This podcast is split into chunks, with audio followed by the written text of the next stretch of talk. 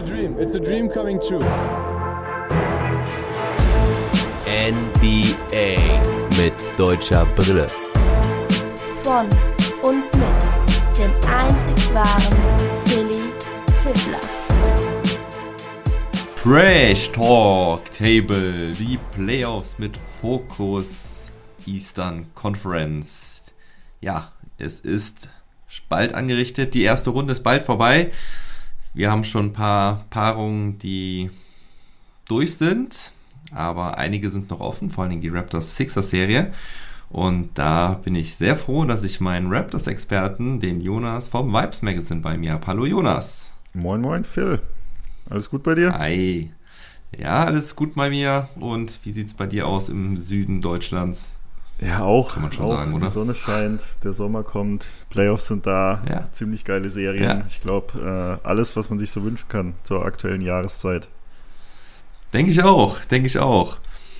Jo, ich habe es eben schon angesprochen, die Raptors sahen schon so aus, als wären sie durch, aber man hat sie schon oft abgeschrieben und sie kommen irgendwie immer wieder. Schauen wir mal, wie, äh, wie weit sie noch zurückkommen können, ob sie wirklich die ganz große Überraschung schaffen.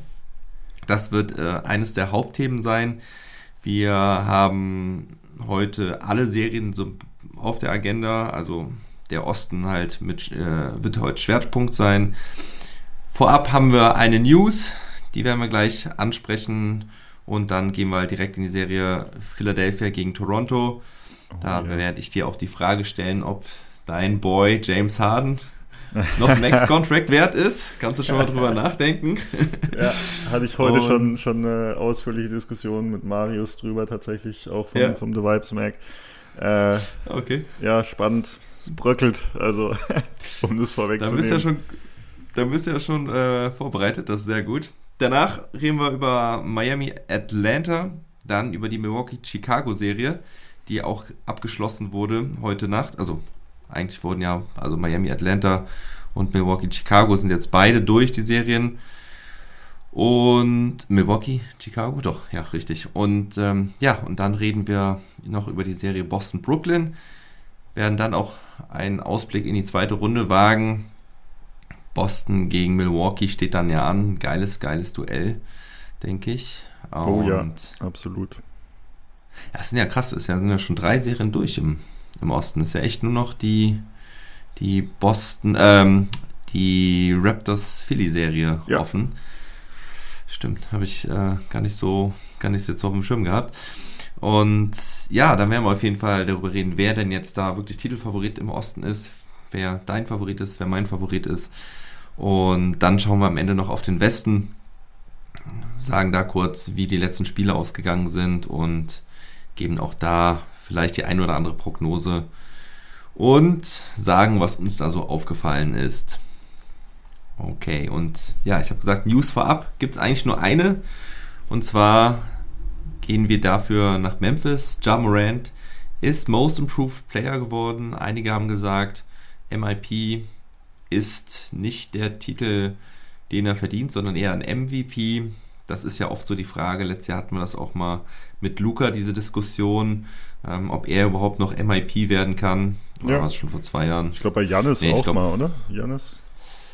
Ja. habe ich auch mal eine ähnliche Diskussion. Also gar keine ja. so schlechten Vorzeichen vermutlich, wenn man da in der Diskussion drin ist und gleichzeitig dann äh, in der MVP-Diskussion. Äh, vielleicht mhm. wird das ja bei Morant auch noch so die nächsten Jahre. Gut möglich. Ist denn Morant auch dein MIP gewesen? Ich muss gerade überlegen, was ich äh, wen ich da, wen ich da tatsächlich auf dem, auf dem Zettel hatte, weil es einfach, also da, da, daran sieht man ja schon, dass es relativ viele Kandidaten mhm. gab. Ähm, Morant hat das ja auch selber gesagt. Ähm, da hast du, glaube ich, gleich noch eine kleine, äh, kleine Anekdote dazu, aber ich glaube, er hat in einem ja. Interview auch gesagt, ja, äh, the league's äh, in a good shape, was, äh, irgend, irgendwas in die Richtung. Mhm. Äh, weil er gemeint hat, es gibt einfach so viele, so viele Spieler, die es verdient hätten. Äh, sein Teamkollege Desmond Bain, äh, Jordan. Poole hat man, glaube ich, jetzt mhm. äh, speziell noch mit so ein bisschen Recency Bias aus den Playoffs wahrscheinlich noch ein bisschen höher einge eingestuft. Ja. Ähm, Darius Garland, äh, Miles Bridges, äh, da gibt es, glaube ich, wirklich einige Kandidaten, die man da, die man da nennen könnte. Mhm. Aber ich glaube schon, dass Morant mit diesem Schritt von, ja, im Endeffekt einem, einem All-Star, irgendwie einem Star zum Superstar im erweiterten MVP-Kreis, ähm, glaube ich schon, dass das einfach nochmal ein Riesenschritt ist, von dem er auf jeden Fall nicht unverdient, der, äh, der, der Titel. Denke ich auch. Also mein MIP war er auch. Ich finde, er musste diesen Schritt noch, oder er hat diesen Titel jetzt noch so verdient, bevor er dann wirklich nächstes Jahr, ja, dann wahrscheinlich zu den ganz Großen gehört und wirklich voll in der MVP-Diskussion ist. Also ich fand, er war jetzt schon im erweiterten Kreis. Ähm, Grizzlies zweitbestes Team der Liga, er der beste Spieler. Was ihn für mich immer so ein bisschen aus der MVP-Diskussion rausgeholt hat, ist, dass sein Team halt auch ohne ihn immer gut gespielt hat. Also ja. deswegen, ne? Böse deswegen, Zungen sagen sogar ähm, besser, ne? Also ja, genau. Ich glaube, Statistik war es sogar, äh, statistisch war es sogar besser. Ja. Aber ähm, ja, also ich finde es gut so, ähm, ich hast eben äh, ja, oder ähm, wir haben ja eben schon gesagt, dass ähm, auch in den vergangenen Jahren es diese Diskussion schon öfters gab mit dem Luka Doncic, der dann zum Beispiel äh, Devonta Graham den Award mal geben wollte. Aber ähm, Jamorant hat seine MIP-Trophäe entgegengenommen, wurde vom Team gefeiert und später hat er sie dann seinem Teamkollegen Desmond Bain auf dem Küchentisch platziert. auch sehr geile Geste. Also ich gehe davon aus, dass Bane die Trophäe dann behalten darf. Der hat auch einige Stimmen bekommen, ist glaube ich auf Platz 5 gelandet. Mhm. Und äh, ja, Morant hatte da irgendwie dann dazu geschrieben, äh, dass er es mehr verdient hatte, hätte und ähm, ja, dass er ein super Teamkollege ist. Also Desmond Bain auf jeden Fall auch echt top, äh, was der abliefert, ja jetzt auch in den Playoffs. Ähm, ja, kurze Randbemerkung noch, Morant ist, du hast Garland schon erwähnt, Morant ist vor Murray und Garland ähm, gewählt worden. Die beiden haben den zweiten und den dritten Platz bekommen. Und ja, aber ich finde, Morant hat halt den größten Schritt auch gemacht. Garland, also Murray finde ich gar nicht mal, dass er so einen riesen Schritt gemacht hat. Ähm, da hätte ich eher sogar noch Garland genommen. Aber ja, für mich ist es eigentlich klar. Ja Morant.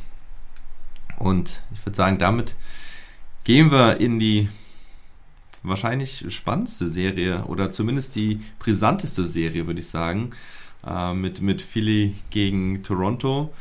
Denn Toronto könnte halt was Historisches schaffen. Also, ne, sie lagen schon 3-0 hinten. Ja. Ne? Als, wir, als wir den Termin ausgemacht haben letzte Woche, habe ich schon gedacht, ah, da ist die Serie wahrscheinlich schon durch. Vielleicht ne, ja. haben die Raptors sie noch am Leben gelassen mit einem 3-1 oder so. Aber zack, jetzt steht es 3-2. Das Momentum ist extrem gekippt. Also ja, gerade nach diesem Overtime-Win, ne, den Embiid da ähm, mit seinem Dreier geholt hat, dann schienen die Herzen der Raptors ja schon geschlagen, aber wir haben es, es zieht sich halt wirklich durch die ganze Saison durch. Die Raptors immer, wenn man denkt, ah, nee, Kriegt das ist zu tot. wenig, ist zu wenig Qualität, kommen sie wieder. Und ja, jetzt gibt es noch so ein paar Interviews, die für große Schlagzeilen äh, sorgen. Aber fang du erstmal an, sag du mir, was du aus der Serie gerade am interessantesten findest.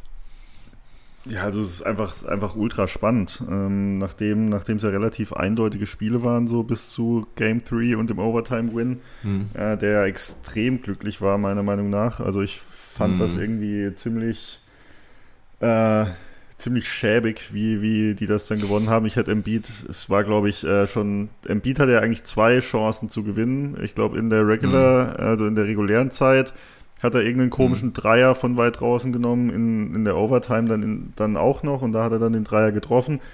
Also ich hätte Embiid mhm. einfach unter den Korb gestellt äh, am, am Ende äh, in der regulären Spielzeit, hätten da einen Ball runter in den Post gegeben und dann mal gucken, äh, dann wird er gefault und macht einen Freiwurf und dann gewinnen sie auch. Also meiner Meinung nach auch da wieder so ein bisschen schon gesehen, okay, dass das Coaching von äh, Doc Rivers vielleicht auch nicht das allerbeste ist äh, in, in solchen mhm. Situationen.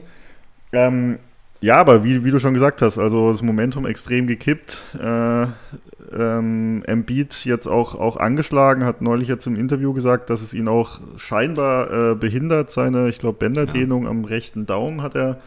Äh, Riss sogar, Bänderriss. Bänderriss, okay. Mhm. Äh, Wobei ein Riss nicht schlimmer sein muss als ja. eine Dehnung, kann ich aus eigener Erfahrung sagen. Ja, ich auch. ja. Ähm, ja, und er, er hat da gesagt, dass es ihn vor allem äh, mental so ein bisschen beeinflusst, weil er, weil er nicht so richtig in die, äh, ja, in die Mann, Mann gegen Mann-Situation reingeht, hat da scheinbar ein bisschen Hemmungen, sich da irgendwie weh zu tun. Mhm. Fand ich ein bisschen ein komisches Interview, ehrlich gesagt. Also mhm.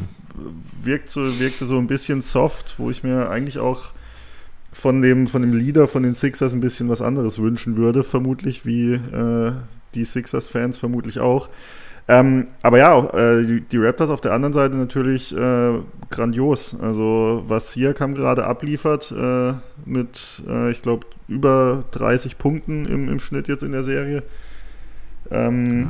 dazu, dazu spielt er teilweise äh, Point Guard. Äh, ich glaube noch über, über acht Assists. Das ist, das ist absolut crazy.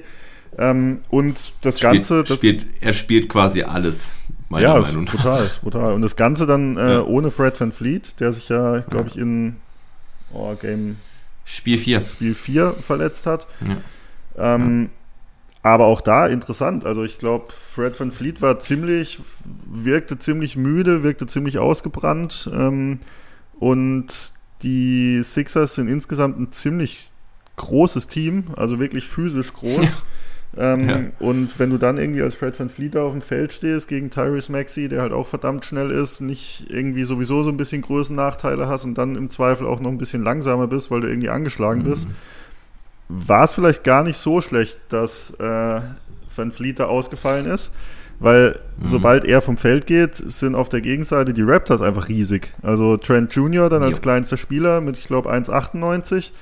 Und dann hast du im Endeffekt äh, mit Barnes, mit OG Aninobi, mit Birch und, und Siakam äh, halt nur so Riesen auf dem Feld, die einfach alle alles verteidigen können, die absolut athletisch sind. Ähm, und das ist, das ist halt schon, schon extrem spannend. Also ich bin ja, ja wirklich, wirklich gespannt, wie, wie das Ganze ausgeht. Ähm, Harden hast du, hast du gerade eben schon angesprochen.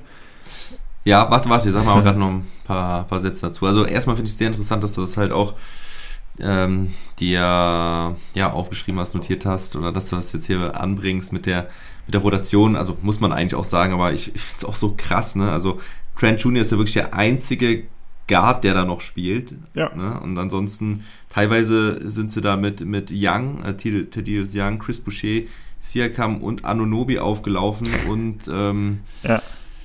ich weiß, ich weiß gar nicht, äh, mit wem dann, dann noch, mit Barnes, glaube ich. Also ja wo du eigentlich wirklich gar keinen Garten mehr drauf hast. Und das sind halt, äh, ja, alles Biester, wie du schon sagst. Ne? Ähm, Gerade defensiv ist das ähm, extrem schwierig dann für ja, so, so einen kleinen Maxi, der halt extrem schnell ist, aber diese Schnelligkeit dann auch nicht mehr so nutzen konnte in den, in den mhm. letzten Partien. Also hat ja ein wahnsinns erstes Spiel da gemacht.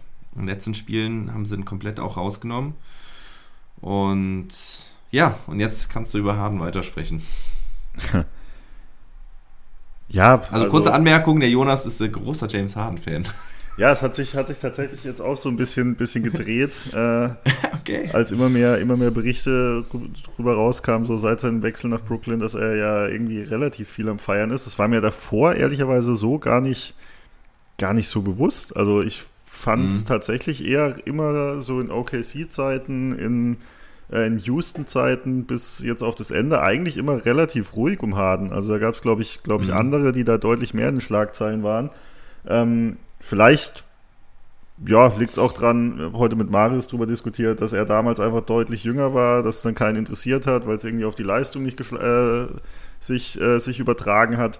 Und mhm ja, jetzt wird er halt ein bisschen älter und eventuell zahlt dann, muss er da so ein bisschen Tribut zollen seinem, äh, seinem mhm. vermutlich ausschweifenden Lebensstil. Wie auch immer, ähm, ja, er ist, er ist halt einfach nicht so, dass äh, hier hat nicht unbedingt die Mamba-Mentality und ist die absolute Jim Rat, äh, wie, man, wie man so hört. Und mhm. ja, es sieht, sieht irgendwie nicht so wirklich gut aus, ehrlicherweise. Und ich finde es halt vor allem auch erstaunlich, wie schnell das jetzt ging. Also wirklich von. Ja äh, Houston James Harden zu noch irgendwie ein erstes Saisonviertel in Brooklyn, wo er meiner Meinung nach extrem stark gespielt hat. Also wo mhm. er sich mehr auf aufs äh, Passen verlegt hatte und dann irgendwie so, so 25 und 12 oder so aufgelegt hat in der Zeit, mhm. äh, wo, er, wo er das Spiel gelesen hat, wie gefühlt LeBron oder sonst irgendwie nur Doncic und, und Paul. Ähm, mhm. Da fand ich ihn, fand ich ihn fast noch stärker als in Houston, so in der, in der Kombi in diesem, mhm. äh, in diesem Netzteam. Aber seit dieser, dieser äh, Oberschenkelverletzung, die er da hatte, die ja auch ein Kawhi Leonard irgendwie hatte, also das muss irgendwie eine ganz dubiose Verletzung sein. Ähm, und mhm. ich habe das Gefühl, seitdem ging es echt rapide äh, bergab, auch so einfach vom, vom Eindruck her. Ihm fehlt so ein bisschen die Schnelligkeit. Äh, oder ja. ich meine, wirklich schnell war er, war er noch nie, aber so die, die, diese Spritzigkeit so ein bisschen. Und ja, ja diese Explosivität, ja. hätte ich jetzt gesagt. Ne? Ja. ja.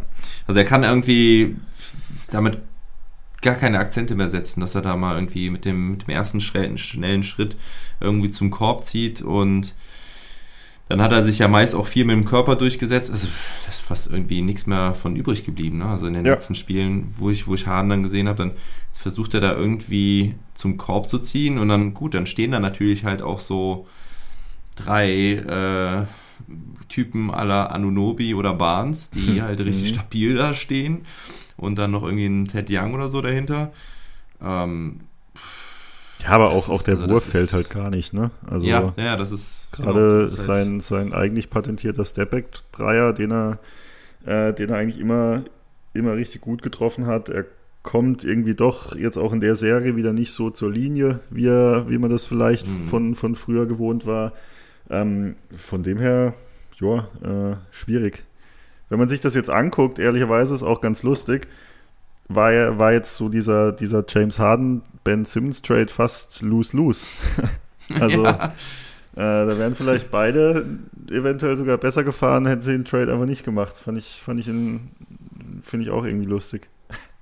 Naja, die Nets haben immerhin noch zwei First Rounder bekommen. Aber ja. und sie sind ja, sie sind ja noch äh, vielleicht, äh, vielleicht sitzen wir hier in zwei, drei Wochen schon wieder und das äh, feuert ganz böse zurück. Äh, und die, die, die Sixers sind da vielleicht irgendwie in, der, in den Finals oder was auch immer. Man weiß es nicht. Gut möglich, gut möglich. Ich dachte schon, du sagst jetzt, äh, wir reden in zwei bis drei Wochen davon, dass James Harden nach Houston zurückkehrt oder sowas. ne? Du erinnerst dich glaub, daran äh, wahrscheinlich, dass ich da ja mal gesagt habe, dass ja die Vertragssituation ja von Harden auch nicht hundertprozentig sattelfest ist. Ne? Also er hat ja eine Option mhm. im, im Sommer. Ne? Ja. Und das ist, du weißt, was die NBA für Dynamiken annehmen kann. Ich meine, Daryl Morey ist da. Mhm. Das ist ähm, schon mal ziemlich safe, aber naja, also, dass er so schwach spielt, hätte halt auch keiner erwartet. Ich will gerade mal noch ein paar Zahlen dazu nennen. Er hat 18,4 Punkte, 9,2 Assists, das hört sich ja erstmal nicht so schlecht an, aber trifft halt 37,3% aus dem Feld. Der Dreier ähnlich, ähm, ja. 3,6 Turnover. Also von ja. den Stats her ist, ist also die, die reinen Stats, jetzt mal unabhängig von der Effizienz, die halt nicht gut ist, mhm. die Stats hören sich im ersten Moment auch gar nicht so verkehrt an, aber man ist halt einfach was ja. anderes gewohnt. Ne? Und gerade ja. äh, auch so die, die ersten ein, zwei Auftritte in der Regular Season zusammen mit Embiid äh, hätten ja vielleicht auch anderes vermuten lassen. Da, das sah ja mhm. teilweise schon ganz gut aus, wo da hier äh, direkt wieder von äh, den, den Shaq Kobe Lakers äh, die Vergleiche mhm. kamen, was von Anfang an vermutlich Quatsch war. Ähm, mhm. Aber ja, das ist einfach, glaube ich, nicht das, was man sich von, von James Harden erwartet und eher von einem Max-Spieler halt einfach, ne? Also und, und vor allen Dingen auch von der Combo, ne? Embiid Harden, wo ja, ja. also ich sag mal, ich auch auf dem Papier gedacht habe, wow, ey, das ist ja brandgefährlich. Ähm, Tja, aber du hast eben auch schon ein Interview von Embiid angesprochen. Der hat ja auch so ein bisschen gegen seine Teamkollegen gefeuert. Also es ist extrem viel Feuer drin. Dann gab es noch Interview von Doc Rivers. Hast du das mitbekommen? Nee, tatsächlich auch nicht. Nee. Ah, okay, also ähm, Doc Rivers wurde auch mal wieder ein bisschen unter Druck gesetzt. Zu Recht. Das mögen, machen die Reporter natürlich auch gerne, ne? So von wegen, hm, ja. Äh, wie sind denn jetzt die Chancen, dass ihr Sixers es doch noch schafft und so, oder äh, doch noch, aber ähm, die die Serie nach Hause bringt und ja, dann äh, wurde natürlich so ein bisschen auch in der, in der Vergangenheit, äh, aus der Vergangenheit ähm, ein paar Dinge rausgeholt, ne? dass er ja schon extrem viel Serien geblowt hat. Ne? Die meisten, ich glaube, die meisten 3-1-Serien hat er irgendwie hergegeben. Ja. Und dann hat er da ganz lange ausgeholt, irgendwie, ähm, ähm, ja, aus seinen ganz alten Zeiten, dass er, ich, war der, war der Coach in Orlando? Das wusste ich gar nicht. Ja, doch. Ich daran erinnere. Doch, doch. Ja? ja? Daran erinnere ich mich gar nicht. Da hat er dann irgendwie gesagt, ah, es, diese Geschichte geht ja schon ähm, zurück nach Orlando, wo ich damals kritisiert wurde, dass ich als Eight-Seed irgendwie mit 4-0 rausgeflogen bin und ähm, guck dir den Kader an, den ich damals hatte, mit den Spielern, mit der Qualität, was sollte ich denn da erreichen? Also, Doc Rivers wirkt echt immer sehr unglücklich. Nicht nur am Seitenrand, sondern halt vor allen Dingen auch vom, vom Mikro. Und ich glaube, dass diese ganze Ausstrahlung, die er damit transportiert, dass das halt auch das Problem ist. Oder? Ja, ja. Sicherlich auch. Also, also ich meine, oder, oder. Oder meinst du, sind es nur taktische Dinge? Also, also ich habe langsam echt das Gefühl, dass, dass, dass Doc Rivers echt äh, problematisch ist als Coach, weil er ja selbst so angeschlagen ist, sehr vom, vom Image und ich glaube, dass da sehr wenig Vertrauen herrscht bei den, bei den ähm, Spielern. Embiid hat ja auch jetzt irgendwie gesagt, dass das Harden ja aggressiver sein muss, dass seine Mitspieler aggressiver sein muss. Nachher hat er das ein bisschen relativiert, aber eigentlich meint er insbesondere Harden. Und dann hat er auch gesagt, dass er glaubt, dass es die Aufgabe des Coaches wäre, ihm das zu sagen. Was auch natürlich wieder so eine Kritik ja, ist. Ja, also keine Ahnung. Das ist aber, ich weiß gar nicht, ob das, ob das dann primär tatsächlich also Doc Rivers ist, äh, glaube ich, ja, mittlerweile wahrscheinlich schon ziemlich, ziemlich overrated einfach. Also nach seiner mhm. äh, Championship hier mit den, mit den Celtics, also wirklich viel gewonnen hat er dann ja irgendwie in der Postseason nee. auch nicht so wirklich. Und jetzt die letzten Jahre, ja, ähm, ja auch die, die ein oder andere Serie grandios verloren äh, bei den Clippers, mhm. bei den Sixers mhm. äh, und sich wirklich nicht mit Ruhm bekleckert, ähm, was ja, was einfach so Druck, die so das Lösen von irgendwelchen Drucksituationen angeht und so wie du schon gesagt hast, die Kommunikation ist halt auch katastrophal. Ähm, mhm. Ich bin immer noch der Meinung, dass äh, letztes Jahr äh, beim, nach dem Ausscheiden der Sixers du dich als Embiid schon mal irgendwie nicht hinstellen kannst und irgendwie Ben Simmons, so irgendeinen Mitspieler da direkt nach dem Spiel so vor den Bus werfen kannst, aber speziell als Coach einfach nicht. Also du kannst doch mhm. nicht dich da hinsetzen und, und dann quasi, um im Endeffekt von deinen Fehlern auch ein Stück weit abzulenken, zu sagen, ja, äh, jo, jetzt haben wir unseren Sündenbock gefunden. Ähm, und ich habe schon so ein bisschen das Gefühl, also wenn man jetzt beispielsweise die, die Clippers so ein bisschen vergleicht, jetzt mit mhm, äh, unter, unter Tai Lu, klar, mhm. also sind auch rausgeflogen, aber unter ganz anderen Vorzeichen. Und da mhm. habe ich schon das Gefühl, dass die mittlerweile irgendwie ein bisschen eine andere Mentalität haben, dass sie wieder gefestigter sind, dass ja. sie irgendwie in, in engen Situationen einfach wissen, wissen, was sie tun. Und ich glaube schon, dass das irgendwie eine mentale Geschichte ist, die mittlerweile irgendwie schon ein Stück weit auch auf Doc, Doc Rivers zurückzuführen ist. Also mhm. deshalb, also ich bin auch echt gespannt, um dem Fall vielleicht mal vorwegzugreifen. Äh, mhm. ich, ich muss da einfach mit den Raptors gehen. Äh, die, die drehen das noch Woo! und Rivers, äh, Rivers und Harden choken das weg. Ganz nice. klar. Geiler Hot Take. Das wäre der erst, das erste 3-4 nach dem 3-0 in der Geschichte der NBA. Aber ich sag ja. dir auch eins. Ähm, und das hat auch Nick Nurse übrigens gesagt. Ich habe es mir erst gedacht und dann habe ich es gelesen, dass Nick Nurse irgendwie gesagt hat, wenn, dann wir. Wenn es einer schaffen kann, dann ja wohl wir. Ja, und, und da gegen diese Sixers. Ja, genau, und gegen diese Sixers.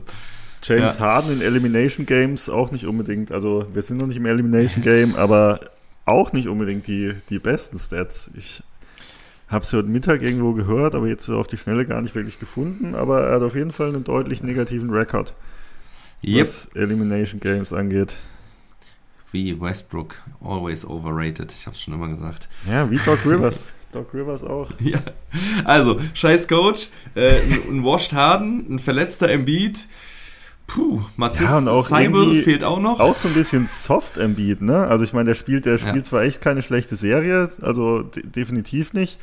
Äh, wobei man da auch so ein bisschen Props an Achiva geben muss von den, von den Raptors, den dann größten, Mhm. größten Teil eigentlich auch einigermaßen verteidigt. Und gleichzeitig noch 15 Mhm. Punkte oder irgendwie sowas in, im, im Schnitt, glaube ich, äh, vorne, vorne auflegt. Warte, Achua. Oder was hat er? 11,6 Oh, und okay. 5,4 Rebounds in 29 Minuten. Ja. Aber der ist gut, der Jung. Der macht ja, also so, so gerade. Aussagen äh, von, von dem Beat, ich habe eigentlich gedacht, dass er, dass er da so ein bisschen, bisschen drüber, dr- drüber weg ist. Also das mit seiner ähm, ja, höheren Professionalität, die er so ein bisschen an den Tag legt. Der albert Mhm. nicht mehr so viel rum, äh, konzentriert sich eigentlich deutlich mehr auf Basketball. Habe ich eigentlich gedacht, dass da auch ein bisschen, ja, so diese, zumindest nach außen hin, diese, diese Mentalität, diese Winner-Mentality vielleicht irgendwie auch Mhm. äh, kommuniziert wird. Und da jetzt irgendwie hinzustehen und zu sagen, oh mein Gott, in, mitten in so einer Serie, äh, wo, wo gerade das Momentum komplett nach Toronto gewandert ist und da irgendwie zu sagen, ah ja, mein, mein rechter Daumen hält mich davon ab, irgendwie aggressiv zu spielen. Ja, selbst Mhm. wenn es so ist, das kannst du nicht sagen. Also, Mhm, genau, mal- der hat schon Ausreden liefern, ne? Das Ja, ist ein ja, ist schon bisschen- schwach, aber ich glaube, Ja. das liegt wirklich echt daran, dass da ganz schön der Wurm drin ist ja in der Teamchemie. Also auch, ne, die, die Seibel-Situation ist, glaube ich, auch irgendwie schon irgendwie störend.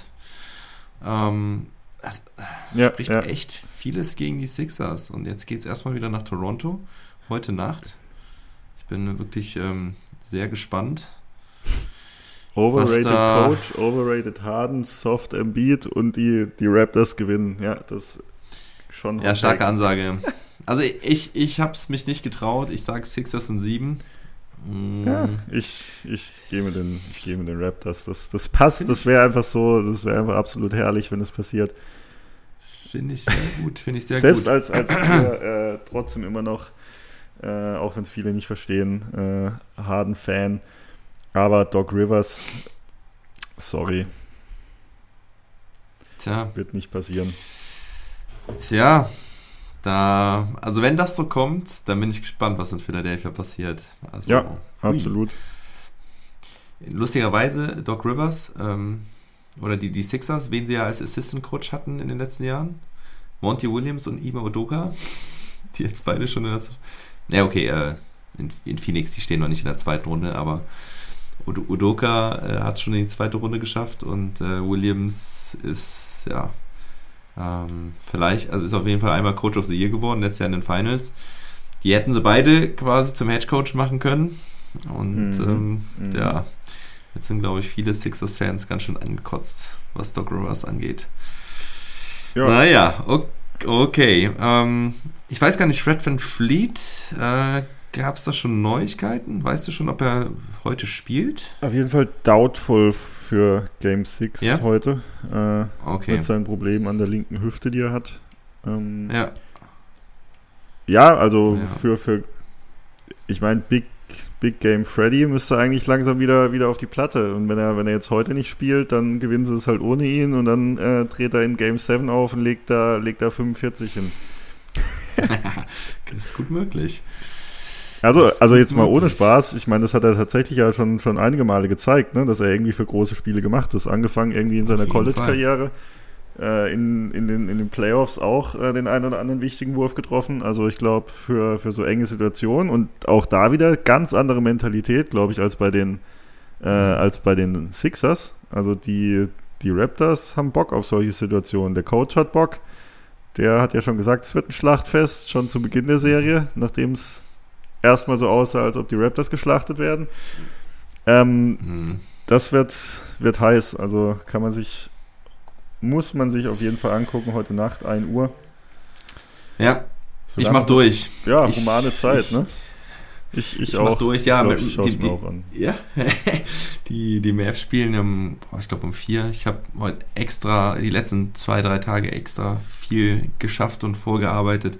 Ich habe ich hab morgen frei und werde mir heute Nacht schön komplett NBA um die Ohren hauen. Erst die, die Raptors und nachher dann die Mavs gegen die Jazz. Da habe ich richtig, richtig Bock drauf. Ja. Jo, gehen wir mal weiter zu den restlichen Serien. Ähm, Miami gegen Atlanta.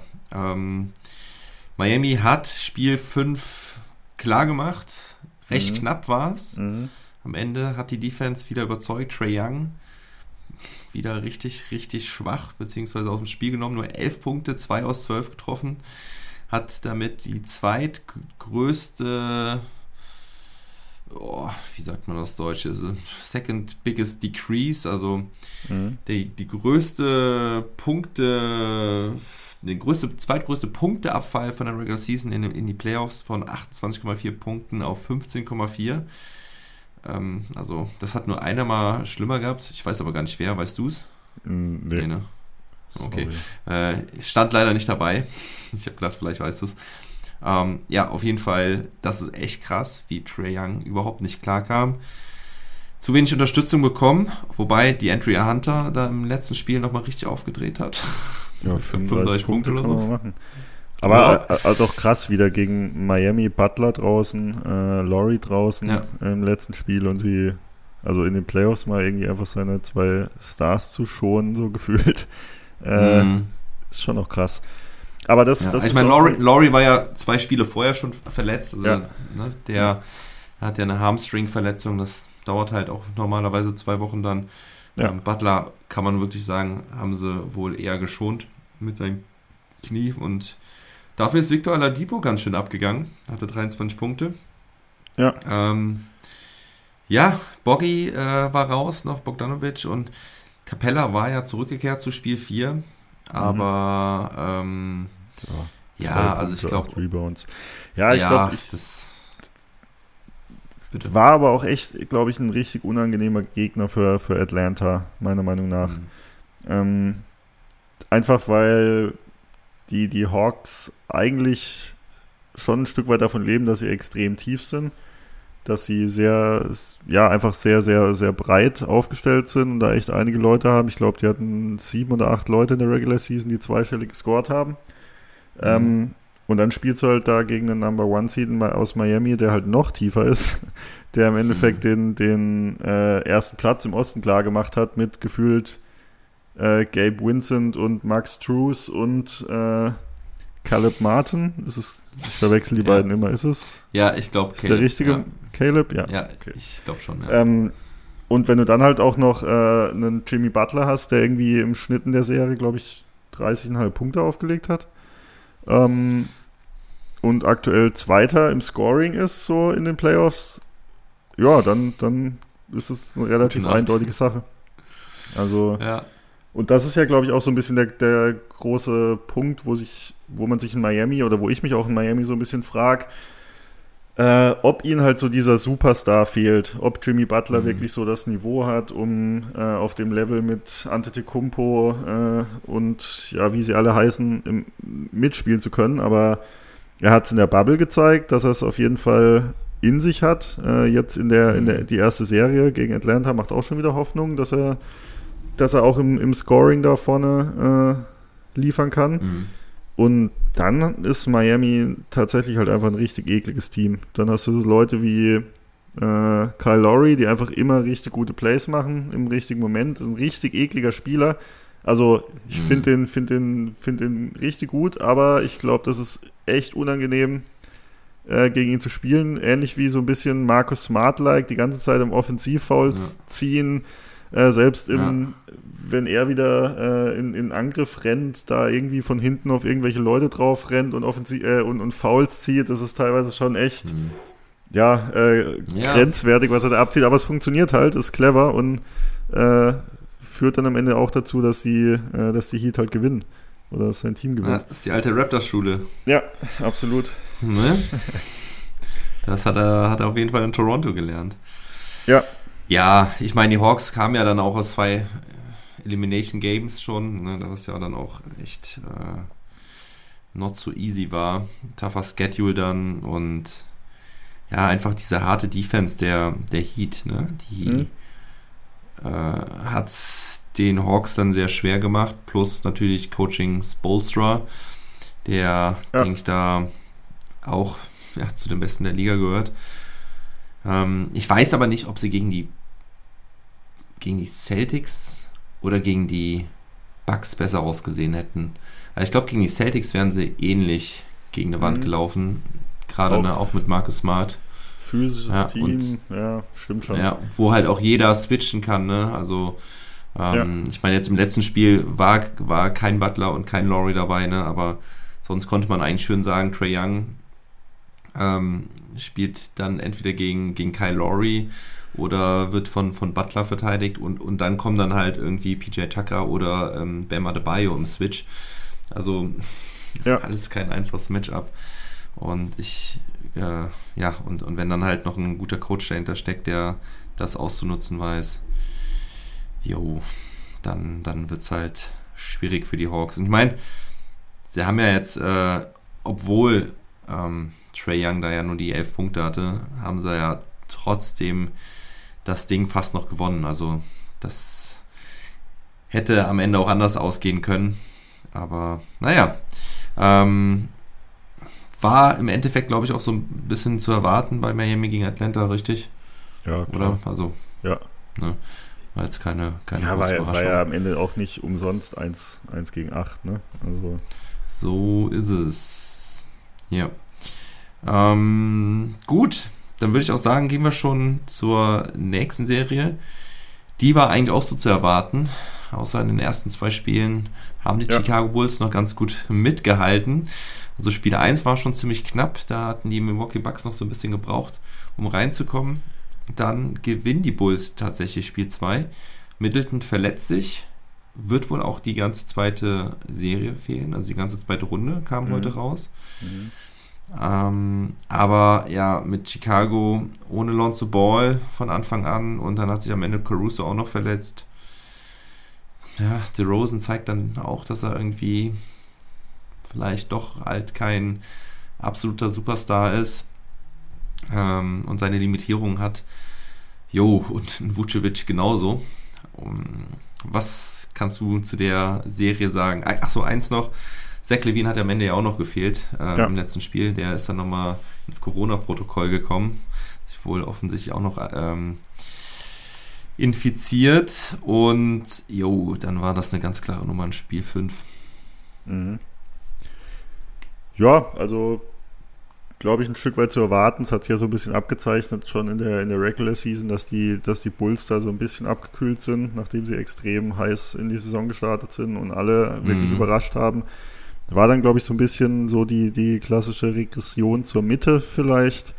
Mhm. Ähm, ja, ich denke, Lon Lonzo Ball hat da, hat da schon ein Stück weit gefehlt als, als Spielmacher. Ähm, ja, aber ansonsten äh, muss man auch sagen, hat Miami einfach, einfach echt auch ein, eine ordentliche Serie gespielt. Ne? Also ich meine, Milwaukee. Äh, Milwaukee, Milwaukee, sorry. Du hast, du hast Äh, Miami gesagt. Ja, ja, danke. ja. Ähm, Jannis äh, natürlich überragend, äh, legt gerade wieder irgendwie, ich glaube, 28,6 Punkte, 13,4 Rebounds, 6,2 Assists auf. Äh, also spielt wieder absolut, absolut überragend, absolute Macht und vor allem immer, wenn, wenn sein Team ihn gebraucht hat, war er halt einfach da. Also gerade in ähm, ja, den entscheidenden Spielen dann, ich glaube, Spiel 2, äh, Spiel 4 und auch Spiel 2 gab es mal äh, ja, beziehungsweise Spiel 4, so ein, ein, eine Situation, wo Miami so einen kleinen, warum sage ich immer Miami, äh, wo, wo die Bulls so einen, Fängt äh, auch mit kleinen, MI an. Ja, genau. Einen kleinen Run gestartet haben und den hat Janis dann, Mhm. glaube ich, mit, ich glaube, acht Punkten oder so am Stück direkt äh, im Ansatz erstickt. Also, Janis, ja, sieht mal wieder aus wie der, wie der beste Spieler der Liga. Ähm, und dazu. Und hat das Selbstbewusstsein eines Champion, ne? Ja, und die, die Mentalität vor allem und halt auch im, im Vergleich zu Embiid beispielsweise kriegt er es irgendwie auch hin, seine, seine Leute so mitzureißen und halt absolut null Zweifel aufkommen zu lassen, dass er äh, seine, seine Leute da zum Sieg führt. Ähm, was, Mhm. ich, was ich spannend finde, auch vielleicht mit so ein bisschen Hinblick auf die, äh, auf die Celtics-Serie, äh, die jetzt dann ansteht, ist die, die große Aufstellung von, von Milwaukee. Wenn sie mit Lopez, Portis Mhm. und Janis spielen, äh, Mhm. ist es schon, schon ziemlich krass. Also da ist es, glaube ich, extrem wichtig für die Celtics auf der anderen Seite, dass da jetzt äh, Robert Williams zurückgekommen ist. Mhm. Ähm, weil das ist schon, schon eine richtig, äh, ja, richtig große Aufstellung. dann mit Holiday noch auf der, auf der 1 einen richtig starken Verteidiger und Grayson Allen, äh, der mal absolut heiß gelaufen ist in der, in der Serie gegen Chicago, oh. Nachdem er in den ersten beiden Spielen jeweils 0 von 2 von draußen geschossen hat, dann in Game 3 5 ja. von 7, Game 4 6 von 7 und dann 3 von 6. Äh, also wenn, mhm. wenn der so trifft äh, in dieser in dieser Starting Five bei den äh, bei den Bucks, ähm, ja, dann ist das auch echt eine, eine, eine ganz ordentliche Truppe, die da steht. Ähm, Matthews startet aber, ne? Äh, statt Allen. Ja. Ähm, aber ja, ob, ob Matthews oder, oder Allen. Also ich meine, Allen kommt von der Bank, ähm, hat aber jetzt sich quasi auch sehr, sehr viele Minuten erspielt, dadurch, dass er den Dreier äh, so gut getroffen hat. Und ähm, interessant, ne, mit diesen großen Aufstellungen. Meine, wir haben es bei den Raptors eben schon angesprochen. Man sagt eigentlich immer, wir haben eine Liga der Guards und äh, der Aufbauspieler. Und ähm, jetzt haben wir ja echt zwei äh, starke Teams, die mit äh, extrem großer Aufstellung da kommen. Schon sehr interessant. Ähm, ja, gehen wir direkt weiter zur Boston-Brooklyn-Serie. Dann können wir nämlich äh, im Anschluss direkt über die zweite Runde Boston hm ja. gegen Milwaukee sprechen. Also Boston hat dann tatsächlich kurz einen Prozess gemacht. Hat Spiel 4 gewonnen. Es war recht knapp. Kevin Durant hat nochmal alles versucht. Ähm, war aber, hat aber nicht geholfen. Ähm, äh, mal, am Ende ging das Spiel 116 zu 112. Dankeschön, Dankeschön. 116 zu 112 aus. Ähm, Durant hatte 39 Punkte, 13 aus 31 getroffen, 3 von 11 Dreiern. Sieht man, er war bemüht. Er war, also, er, er sah insofern aus wie Kevin Durant, äh, dass, dass alle quasi diese, diese äh, Aggressivität von ihm erwartet haben. Schon, schon die ganze Serie über. Also er war wirklich aggressiv, er hat gescored, aber man sieht es ja, die Effizienz äh, hat auch in dem Spiel wirklich zu wünschen übrig gelassen. Ähm, ja. Und klar, ich meine, die, die Defense von, von den Celtics ist halt einfach überragend. Also was die in dieser Serie ja. von der Defense gespielt haben, war schon wirklich, wirklich herausragend. Kann man nicht anders sagen. Ja. Und sie haben es halt immer geschafft, dass maximal ein Spieler im Prinzip wirklich ausbricht. Ja. Ähm, Beispiel, ja. Beispiel Bruce Brown, letzten beiden Spiele 26 Punkte und 23 Punkte gemacht, dieses Spiel dann halt nur zwei. Kyrie Irving auch nur 20 Punkte. Das ist jetzt auch nicht viel und jo, ja, absolut. so sind die Nets raus. Erste Mal äh, seit zehn Jahren, dass ähm, Kevin Durant und LeBron James nicht in die zweite Runde kommen. Was ja, auch so ein bisschen für so eine Generation. Ah, nee, Moment, das ist die seit 17 Jahren. Äh, was ist? Ach, Kevin Durant ist das erste Mal in der ersten Runde rausgeflogen, so. Ja. Und es ist das erste Mal seit 17 Jahren, dass weder Kevin Durant noch LeBron James in die zweite Runde kommen. Das ist so ein bisschen symbolisch für den Generationenwechsel, ne? Zu Tatum, Jannis, ja. Booker, Doncic. Ja, definitiv. Ähm, da vielleicht kurze, kurzer Hinweis, da hat äh, Tim von The Vibes auch einen ganz coolen Artikel mhm. über die äh, Celtics-Serie geschrieben.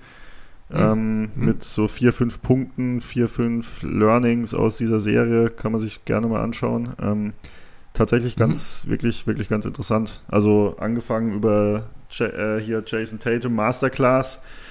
Ähm, mhm. War schon extrem stark, was, was der gespielt hat. Ähm, absolut. An beiden der, Enden des Courts. Ja, absolut. Also da irgendwie Durant so zu verteidigen. Ähm, ja, letztendlich, letztendlich extrem extrem bitter irgendwie aus, aus, aus Netzsicht. Äh, Durant richtig stark verteidigt. Ähm, Kyrie Irving war gefühlt nur bei einem Spiel so wirklich auf dem Platz. Also im ersten Spiel legt er da seine 40 ja. irgendwie auf und danach ja, äh, ja war es auch nicht sonderlich viel von ihm. Seth Curry noch im vierten Spiel richtig, richtig gut gespielt. Äh, mhm. Ben Simmons, äh, um nochmal auf den Harden-Trade zurückzukommen, hat sich auch absolut nicht ausgezahlt. Wobei Seth Curry, okay, äh, hat eine ganz ordentliche Serie gespielt, aber äh, war ja eigentlich nicht der, der Hauptbestandteil des Trades. Mhm. Ähm, aber wirklich, wirklich beeindruckend, was die, was die Celtics gespielt haben. Also die haben ja wirklich äh, absolut keine Schwachstelle. Ähm, ich glaube, wenn man sich ein Team bauen kann, äh, rein von der, von, von den Positionen, von der, von der Art der Spieler, von der Physis der Spieler, ist es ähnlich wie, wie bei Phoenix eigentlich, so ein bisschen. Also die beiden Teams. Mhm. Äh, bloß, dass wahrscheinlich Celtics noch mehr für die, für die Defense gemacht ist. Du hast mit Marcus Smart auf der 1 die absolute Pest. Äh, Defensive Player mhm. of the Year, erster Guard seit Gary Payton. Wie war das? Yes. Äh, 96. Ja. Ähm, Irgendwie sowas, ja. Dann Brown, Brown und Tatum, zwei große, superathletische Flügel, die sowohl vorne und hinten äh, richtig stark das spielen. Mit halt, Tatum jetzt einen absoluten Superstar oder jemanden, der sich da gerade zumindest aufschwingt, zum absoluten Superstar zu werden. Mhm. Al Horford, der äh, auch alles von der 1 bis zur 5 verteidigen kann, der seinen Dreier trifft, der aus der Midrange irgendwie gefühlt alles trifft. Und dann wahlweise äh, auf, der, auf der 5 dann Daniel Theiss, der extrem gut reingepasst hat. Ähm, mhm. Und jetzt halt wieder, wieder Williams, also Robert Williams, wobei mhm. Grant Williams auch überragend war, ne? Also wie der teilweise Kevin Durant ja. verteidigt hat, äh, wie der ja. vor ihm geblieben ist, absolut, absolut krass. Also, und ja, du hast in der Defense eigentlich gar keine Schwachstelle, äh, zumindest bei der, mhm. bei der Starting Five. Das Einzige, was man mhm. vielleicht noch so ein bisschen äh, was man sich noch wünschen würde, wäre vielleicht so ein bisschen noch diese Mikrowelle von der Bank. Äh, Pritchard, ja, okay, kann heiß laufen, äh, ist tendenziell vielleicht ein bisschen zu klein, äh, wobei der es jetzt auch gut gemacht ja. hat. Das würde noch so ein bisschen fehlen, um wirklich so das perfekte, rein von den, äh, von den Spielertypen vielleicht so das eigentlich per fast perfekte Basketballteam zu haben. Ja. Ja, sehe ich genauso. So ein Flügelspieler von der Bank, ja. Der, der fehlt ihnen halt so ein bisschen. Ne? Ja, der, Derek White, also passt, glaube ich, sehr gut rein als Rotationsspieler, ist jetzt halt nicht der Scorer, aber um, um ihn ja. in die Rotation mit reinzuwerfen, äh, trotzdem. Ja, du hast halt, du hast halt, ne, in der Starting Five hast du ja Brown und Tatum, ja. die und Marcus Smart, die ja schon im Prinzip dir ja. so viele Würfe kreieren kann, dass du eigentlich fast nur Spot-Up-Shooter von der, von der Bank brauchst. Also ja. Und das, das können halt Pritchard und White, ja, ne? Also, ich meine, White ist jetzt nicht ähm, der, der geborene Spot-Up-Shooter, aber das ist halt auch einer, der den Dreier trifft, wenn er, wenn er frei ist. Und Pritchard hat das jetzt Gott sei Dank auch gezeigt, dass er das kann und halt auch mit sehr viel Range. Und also gerade für Pritchard bin ich mega begeistert. Ich habe noch vor den Playoffs irgendwie gesagt oder zum Ende der Regular, Regular Season, ja, dass es halt ein bisschen wenig ist, ne? Und dass ich nicht so an Pritchard glaube, äh, auch wenn ich ein Riesenfan von ihm als Rookie war, zumindest mhm. äh, aus der ersten Saisonhälfte. Aber ja, hatte sich dann so ein bisschen schwer getan, sich weiterzuentwickeln, aber das war halt auch dieses ganze Celtics-Team, was noch nicht so funktioniert hat. Und seitdem dieses Celtics-Team halt so funktioniert, wie es ist, dass ne, Brown und Tatum haben zusammen gefunden. Tatum hat sich, finde ich, extrem weiterentwickelt, dass er auch jetzt weiß, ich vergleiche das gerne mit Doncic, der letztes Jahr auch noch so große Probleme hatte, sag mal, auf Double Teams oder so zu reagieren. Das hat Tatum ja. 1A jetzt gemacht, ne? Also ich absolut 7,8 7,3 Assists, ne, hat er glaube ich aufgelegt. Ja. Ja, genau. Und er hat halt immer, wenn er gedoppelt wurde, hat er den Ball halt laufen lassen und das, ja. äh, da hat er sich extrem weiterentwickelt, hat ähm, 41,9% seiner Dreier getroffen, also der Typ ist einfach, also ich glaube, also ich finde, ich habe es irgendwo gelesen und ich würde auch sagen, er ist für mich aktuell der Playoff-MVP. Also ich, ist für mich aktuell der beste Spieler in den Playoffs. Mhm. Fällt dir ein besserer ein? Janis? Ja. Ja. Also wenn, ja. vermutlich. Ansonsten, äh, ja, keine Ahnung. Äh, Doncic spielt natürlich auch ziemlich, ziemlich stark, seit er, jetzt, seit er jetzt spielt, aber gut zwei Spiele und er ist halt immer defensiv irgendwie anfällig. Ein mhm. Stück weit. Aber Tatum, aber ja. Tatum, bei Tatum finde ich halt noch so geil, dass er halt teilweise seinen Wurf halt komplett selbst kreiert und Absolut, im Prinzip aus ja. dem Nichts abdrücken kann. Ne? Ja. Ähm, das geht halt Janis so ein bisschen ab und das, da ist er manchmal ein bisschen limitiert und ich sag mal, wenn es ist sehr schwer, Janis zu verteidigen, aber manchmal kann man ihm halt so ein bisschen den Zahn ziehen, wenn, wenn er halt von außen komplett nichts trifft, aber das hat er jetzt auch eigentlich ganz gut gemacht. Ne? Hat immer mal wieder ja. so ähm, den Dreier mal so eingestreut, so von wegen hier, zack, guck, ich kann das und hat dann auch getroffen.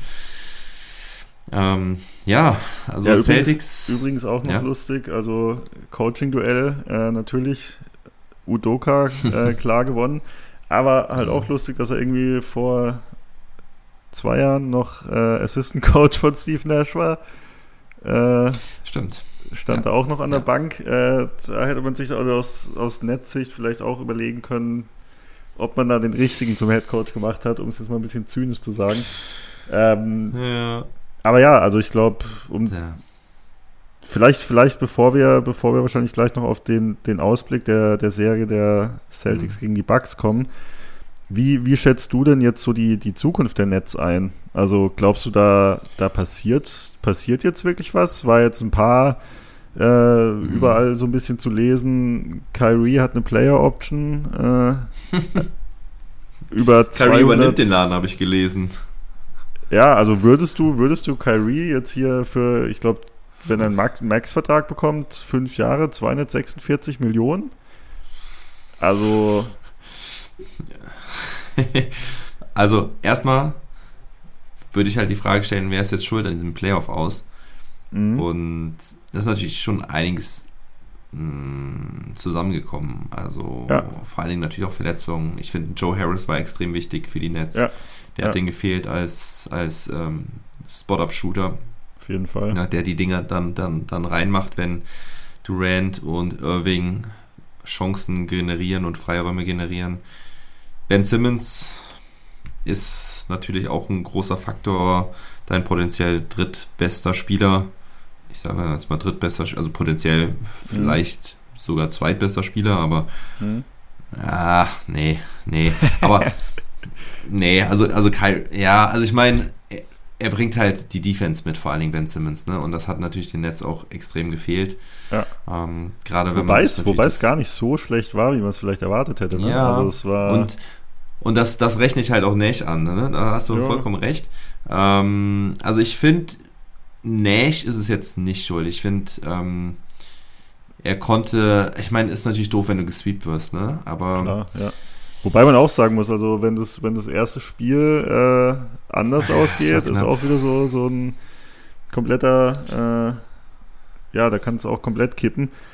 Ähm, ja. Aber ja, ich glaube auch KD beispielsweise hat sich ja danach hingestellt und hat gemeint, ja, also keine Ahnung, da jetzt irgendwie Nash zu trashen, macht, macht überhaupt keinen Sinn. Er hat einfach äh, äh einfach eine richtig beschissene, beschissene Situation wieder gehabt. Äh, mhm. Und das finde ich beispielsweise wieder eine, eine, starke Aussage dann auch von, von KD, um mal wieder so ein bisschen hier die, die Sixers jo. zu trashen. So musst du damit dann umgehen, dich dann halt davor stellen und sagen, jo, äh, keine Ahnung, bringt jetzt nichts hier irgendwie einen Schuldigen zu suchen. Ähm, ja, und aber ja, also um auf deine Frage zurückzukommen, ich würde jetzt halt auch keinen großen Einriss da machen. Was mir natürlich Sorgen machen würde, ist, was halt Kyrie da wieder gesagt hat, so von wegen, ja, ähm, ich bin hier, will hier bleiben und solange Kevin und ich hier sind, äh, managen wir die Franchise schon mit, äh, wie heißt er, ähm, äh, Joe and Sean habe ich hier stehen. Ähm, also der Owner und Sean mhm. Marks heißt er, glaube ich, oder? Sean Marks und äh. also der Owner und der GM halt, ne? Ähm, also Kyrie ist natürlich echt schon ein Problemfall. Ich glaube, als GM würde ich mir wünschen, dass er jetzt einfach seine Option zieht. Ne? Der hat ja eine, eine Spieleroption auch. Ja. Und das Problem halt auf nächstes Jahr verschieben. Ähm, weil Max-Contract, jo, musst du eigentlich, musst du eigentlich trotzdem machen, ne? Auch wenn es problematisch ist, weil Kyrie gezeigt hat, was für ein Risiko er ist in allen Facetten seiner Persönlichkeit. Ich meine, ich, das Gute ist, ich glaube, Corona hat sich erledigt für die NBA. Hoffe ich. Mhm. Hoffe ich. Mhm. Ähm, ich glaube nicht, dass sie nächstes Jahr noch irgendwelche Einschränkungen machen werden. Kann ja. ich mir nicht vorstellen. Und also das Thema ist schon mal erledigt und also ich meine, dass er zocken kann, hat er gezeigt. Ne? Also, puh. Es ist, also er wird, ich, irgendein Kommentator hat das gesagt, er wird wahrscheinlich nie eine legitime Nummer 1 sein in einem Championship-Team. Aber dafür hat er Kevin Durant. Ich meine, Kevin Durant wird auch nicht jünger. Also es könnte sich schon so zur Richtung Lakers 2.0 entwickeln, was da in, in, in, bei den Brooklyn Nets passiert. Um, ja, das aber ich, also, ne, oder? Ja, das ist der Vergleich, den ich dann auch, äh, auch angebracht hätte, so ein Stück weit. Äh, also wenn man sieht, ich glaube, sie haben nächstes Jahr Kyrie mit einer Player Option, Harris und KD und Curry unter Vertrag und das war's. Brown, Griffin, Claxton, Dragic, Mills, ja. alle Free Agents. Äh, Ach, Mills haben eine Trade, Trade Exception in, äh, mit, mit 11 Millionen und das war's dann eigentlich. Also okay. Ich glaube, Mills hat auch eine, eine Player Option. Ja. Wer? Ähm, Mills? Paddy Mills? Mills okay. Ja.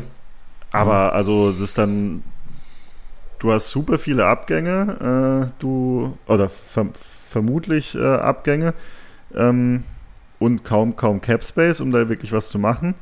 Ähm, du hast mhm. du hast schon gesagt, du hast mit mit KD, Kyrie und, und Simmons ja eigentlich schon eine, eine, Big Three, die irgendwie funktionieren kann, die auch auf, die auch richtig, richtig stark sein kann.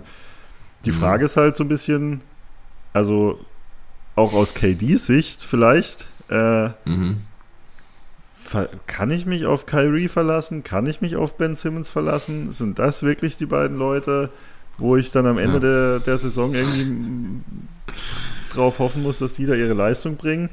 Äh, Simmons hat jetzt, glaube ich, in sechs Jahren NBA, zwei Saisons einfach kein einziges Spiel gemacht. Ähm, mhm. Kyrie ist halt einfach absoluter Lockerroom-Cancer. Also da yes. irgendwie eine, eine, irgendeine Art von, von Kultur aufzubauen, die, die vielleicht irgendwie so eine an eine Winning Culture rankommt mit Kyrie, der, der das irgendwie ja gefühlt links und rechts irgendwie manipuliert. Ich meine, damals in Cleveland äh, bei, einem, bei einem guten Team war es doch auch so, dass LeBron, glaube ich, den, den letzten Monat von der Regular Season gar nicht mehr mit Kyrie geredet hat oder so. Äh, mhm. Habe ich heute in dem Podcast nochmal ja. noch mal gehört. Ja, ja, das ähm, war auch sehr problematisch. Also, Trotzdem sind sie Championship, äh, Champion geworden, ne? Oder war das in den. Ja, ja ich glaube, es war Ich glaube, es war davor. Aber bin mir auch nicht ganz sicher. Klar, das, das ja. ist halt das, was, was Kyrie immer noch so, so anheftet, dass er halt da einen extrem wichtigen Wurf getroffen hat und dass er eigentlich, äh, dass ich ihn auch bei mir immer noch so als, als Klatschspieler irgendwie abgestempelt habe der, der mhm. in den mhm. wichtigen Momenten halt wirklich da ist und, und da halt irgendwie keine Angst hat und da eher nochmal aufdreht. Aber so, wenn man sich jetzt mal die, die letzten Jahre von ihm anguckt, sei es in Boston, äh, sei es jetzt irgendwie bei den Nets, ist auch äh, ein bisschen ähnlicher Fall wie Harden, ne? Bloß halt ja. äh, zusätzlich noch, äh, ja, fällt halt noch durch, durch, richtig dubiose Geschichten auf. Auf der anderen Seite, so wie du es vorhin auch schon gesagt hast, ich glaube, du hast ja kaum eine andere Wahl als Netz, als es ja. mit, denen, mit denen zu versuchen. Was natürlich lustig wäre, äh, wenn irgendwie Kyrie oder Simmons zu den Lakers geht oder so. Also du hast ja kaum andere Ab Abnehmer für die, für die beiden vermutlich. äh, also KD äh, Reunion mit Westbrook, ja? oh Gott, ey. Aber das ist das ist sehr strange. Ja, und vor allem, wenn man bedenkt, die Nets vor ein paar Jahren noch so richtig an die Wand gefahren, da mit Paul Pierce und mhm. Jason mhm. Terry und Kevin Garnett, wo sie schon zu alt waren und alles dafür hergegeben hatten. Dann haben sie in super schnellen Rebuild hingekriegt, da mit Caris LeVert und Spencer Dinwiddie, mit diesem Team, mit diesem richtig geiles Team. Team, auch das richtig Spaß gemacht hat mit dem. Äh, ja. Ja. Ja, und dann holen sie sich äh, wieder die Altprofis rein, die nicht liefern. Und jetzt stehen sie schon wieder so einer Sackgasse, wo man eigentlich nicht rauskommt. Ich meine, gut. Also, du musst es jetzt erstmal versuchen mit Simmons, der dann hoffentlich in der äh, Vorbereitung im Training Camp wieder ganz normal spielt, auch das Rampenlicht weg ist. Ich meine, ich fand die Nummer total lachhaft. Äh, also, Klar waren da natürlich irgendwelche Mental Issues noch vorhanden und da will ich auch gar nicht so böse drüber urteilen oder gar nicht böse drüber urteilen. Aber wenn der, du hast ja gesehen, wie der da am Seitenrand stand, oder? Mit seinem Mhm. Kanarienvogel-Outfit. Äh, Mhm. Sorry, dann ziehe ich mich doch nicht so an und ähm, also für mich sah der aus wie der letzte Clown da an der Seite. Das ist, ich, ich musste die ganze Zeit lachen drüber. Tut mir leid. Ja, Also, oder? Da, fehl, da fehlt dir der Swag, Phil. Nee, also ich finde, da, da äh, ist meiner Meinung nach Teamgeist angesagt und dann ziehe ich mir wie alle meine Teammates, also entweder den, den schwarzen Trainingsanzug an oder halt schwarze Klamotten und Ja. bin da nicht der, Oder der ich Typ, der da die Aufmerksamkeit auf mich. Hä? Oder ich setze mich wie Kawhi Leonard einfach, einfach nur nebendran und bleib wirklich das ganze Spiel über nur sitzen. Genau. Ja. Aber andauernd ist er da aufgestanden und ich habe mir gedacht, Alter, setz dich hin.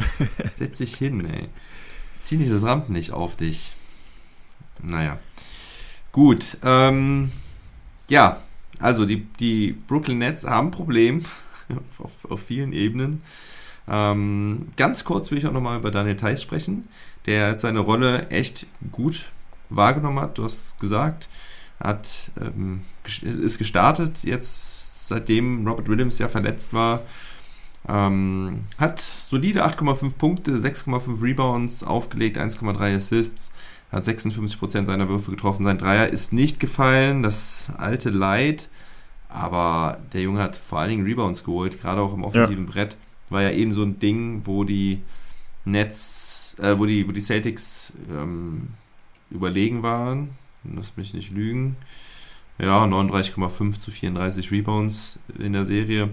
Aber das war halt auch nochmal ein großer Vorteil, ihre Größe unterm Korb und wie sie die halt auch ausgenutzt haben, ne? mit, mit Horford und, und Heiß und ähm, gut, Robert Williams war jetzt nicht der, der große Faktor, aber ähm, ja, äh, das, also gerade bei Horford bin ich so beeindruckt, wie der in seinem Alter da 1A verteidigt, als wäre er in seiner Prime. Also Ja. das ist, das ist echt Wahnsinn. Ähm, ja, und, und Heiß, ja, hat seinen Job gut gemacht. Ich denke mal, er wird wahrscheinlich jetzt in der zweiten Runde wieder von der Bank kommen. Mhm. Oder? Wie siehst du es? Robert Williams wahrscheinlich dann ab Spiel 1 in der zweiten Runde wieder von Anfang an, oder? Ja, würde ich, würde ich auch erwarten. Ja. Ist natürlich auch ein Riesenfaktor, wenn er dann wieder richtig fit ist. Aber ich bin echt sehr zufrieden äh, mit Thais, wie er das gemacht hat. Und ja, er passt einfach ja so geil ins Team. Da merkt man auch, dass die Abläufe nicht erst seit zwei, drei Monaten da sind, sondern dass die halt irgendwie noch vom letzten Jahr, also ich meine, war ja ziemlich genau ein Jahr weg, ähm, Ja. von den Jahren zuvor da mit, mit Tatum Brown und Smart Ja, noch absolut. vorhanden sind. Ne? Und dann hat er noch so einen Horford neben sich meistens, der sowieso ein sehr intelligenter Ja. Spieler ist, der weiß, wie er seinen anderen Big Man neben sich einsetzen kann. Also gerade auch das Passing zwischen Horford und, und, und Heiß fand ich immer ziemlich geil. Ja, Ähm, jetzt, jetzt im ja. Nachhinein vielleicht sogar echt ein kleiner Vorteil, ne? dass, äh, dass Thais da irgendwie schon, schon gespielt hat. Man weiß jetzt als Udoka auch, Mhm. okay, ich kann mich auf den verlassen, der kommt rein, die, die Abläufe funktionieren, in der Defense läuft, ist ein, ein Arbeiter, der macht einfach einen soliden Job, kann ich mich drauf verlassen. Äh, Und gleichzeitig kommt jetzt ein Robert Williams zurück, der, ja, glaube ich, athletisch und so äh, von der Physis her nochmal ein bisschen eine andere Nummer ist. Ähm, Mhm. die beiden jetzt als Combo zu haben, dann noch irgendwie Grant Williams äh, mit dazu, ja, nicht so schlecht. Ja. Die Frage ist, reicht das für die Milwaukee Bucks oder wer ist Favorit in der Serie? Ich habe es eben schon gesagt, Middleton ist verletzt, wird wahrscheinlich die ganze zweite Runde ausfallen. Wen siehst du vorne? Milwaukee oder Boston? Die Erfahrung des Champs, das Selbstbewusstsein des Champ und dem vielleicht besten Spieler aktuell Antetokounmpo oder das Defensive Powerhouse aus Boston? Ich finde es extrem, extrem schwierig in der Serie. Äh, Hm. Also der Middleton-Ausfall ist, glaube ich, schon echt, echt richtig bitter äh, Hm. für, für die Bucks. Ähm, man hat es teilweise gar nicht so auf dem Schirm, wie wichtig ähm, Middleton vielleicht ist oder wie gut er teilweise auch ist. Ich meine, er hat 40 Punkte letztes Jahr in den Finals gemacht. Äh, Man erinnert sich an den Michael Jordan Loop, den er da immer mal wieder äh, so Ja. Weißt du, was ich meine? Also spielt Ja. wie Michael Jordan, dann wieder komplett, äh, Ja. geht's wieder komplett bergab. Ja, ja, Ähm, genau, da gab es ja dieses, dieses, dieses Miracle, ne? ja, genau. ähm, dieser Kreis, äh, wie sich Ja. ähm, Middleton entwickelt, ne? Von, von Und- Michael Jordan-like zu, keine Ahnung. Ja. Also im, in der Offense definitiv äh, jemand, der, der sich seinen eigenen Wurf kreieren kann, der irgendwie so, der, der irgendwie gut den Dreier trifft, der eigentlich wahnsinnig effizient sein kann. Immer mal wieder hier beim am 40, 50, 90 Club äh, äh, Mhm. angeklopft. Und gerade auch, auch defensiv natürlich auch, auch ein Thema. Ne? Also als, als Verteidiger für, für Brown und Tatum, als wirklich guter Verteidiger, der die Länge mitbringt.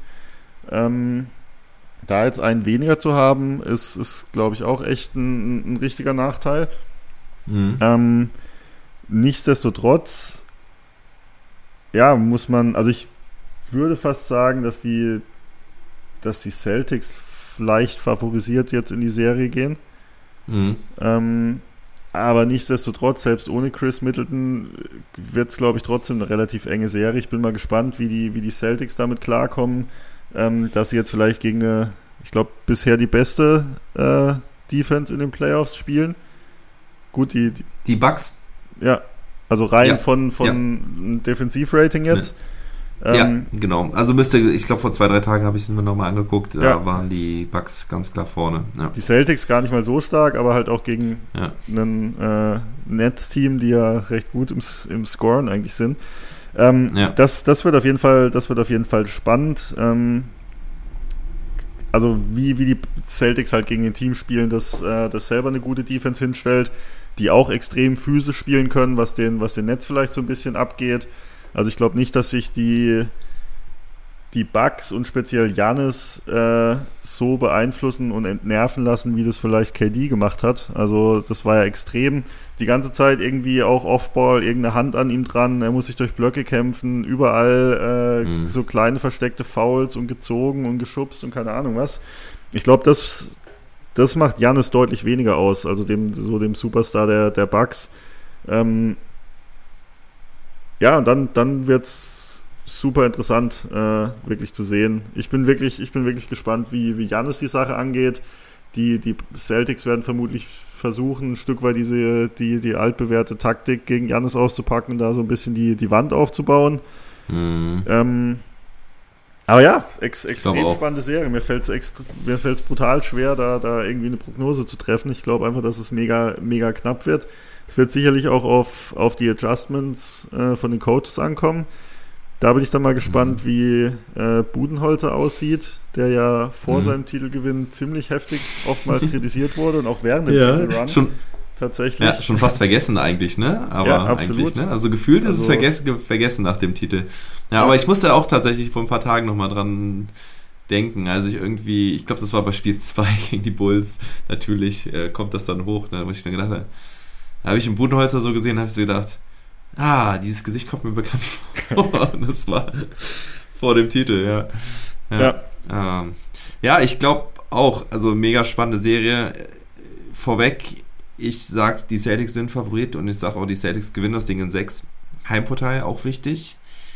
Wo die Bucks ja zumindest Bucks, laut ja. Markus Smart meiner, äh, Markus Smart äh, Meinung äh, ja gesagt hat, ähm, dass sie nicht getankt haben, um den dritten Platz zu holen, um den ähm, Mhm. um, den, um den Netz auszuweichen. Ne? Ähm, jetzt haben sie den, den Heimvorteil gegen die Bucks.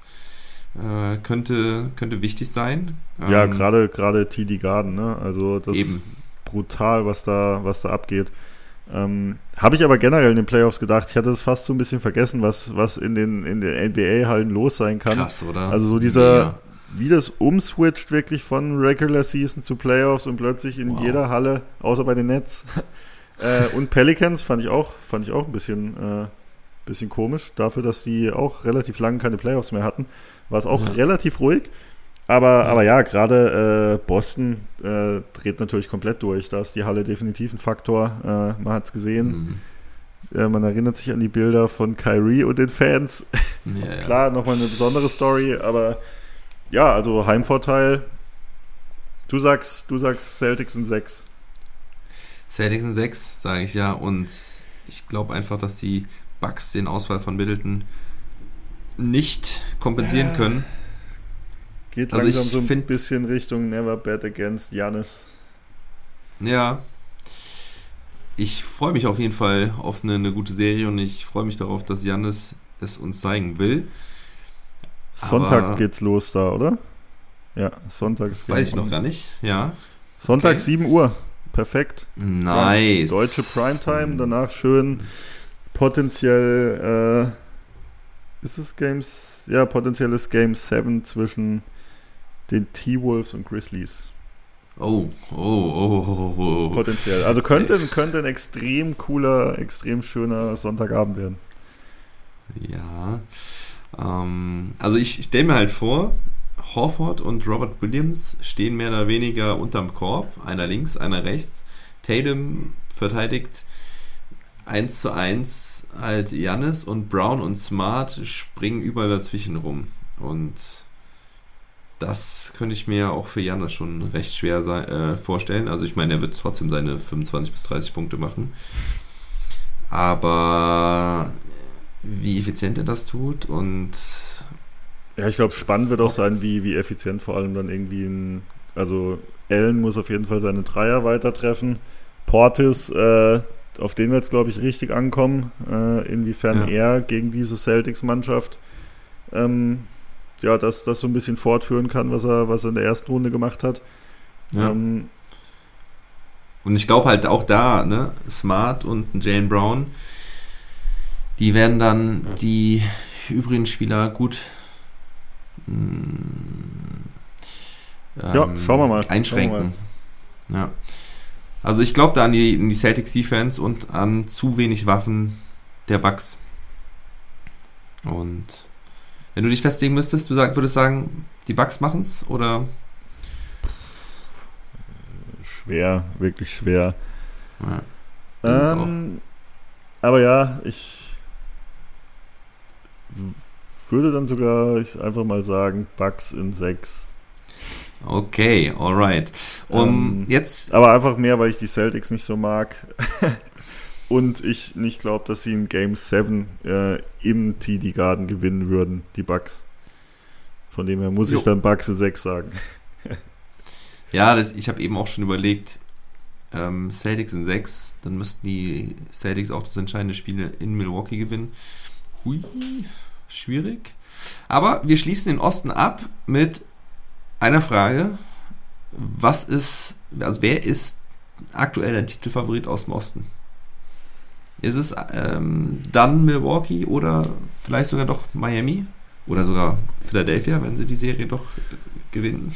Naja, Philly, Philly für mich, äh, für mich nicht. Ähm, Sehe ich Ich würde ich würd sagen, der, der Gewinner von Bucks, Bucks Celtics Milwaukee, äh, bei, bei Miami, ja, fehlt mir, glaube ich, wie, wie ich schon gesagt habe, so ein bisschen Mhm. der, der Glaube irgendwie, dass Jimmy Butler auf dem Level konsequent immer abliefern kann. Ähm, auch wenn es auch richtig gefährlich ist, es kann einem auch richtig um die Ohren fliegen, wenn man sieht, wie, wie souverän die Heat irgendwie spielen äh, und Mhm. was da vor allem irgendwie alles von der Bank kommt und was die, da kann gefühlt jeder an jedem Abend mal 20 auflegen. Mhm. Äh, und ja, aber trotzdem, ich glaube, äh, Gewinner, Gewinner aus dieser Celtics-Bucks-Serie, für mich fast so ein bisschen Mhm. die, die vorgezogenen Conference Finals. Ähm, bisschen, bisschen arg diskreditieren jetzt hier gegen die, gegen die Heat, ne? Und gegen Ja, die ja. Sixers potenziell oder natürlich die Raptors. Aber ja, für, für mich äh, Titelfavorit dann der, äh, für mich dann quasi die Bucks. Wenn ich sage, die gewinnen das, äh, sind sie für mich auch der. Titelfavorit oder der Jo, Favorit im Osten. Gehe ich mit und sage dann halt, die Celtics sind es tatsächlich aktuell. Wobei Mhm. das Matchup gegen Miami halt auch tough wäre für die Celtics, weil da haben sie dann halt auch wirklich extrem viele gute Verteidiger. Ähnlich was Trey Young dann erlebt hat.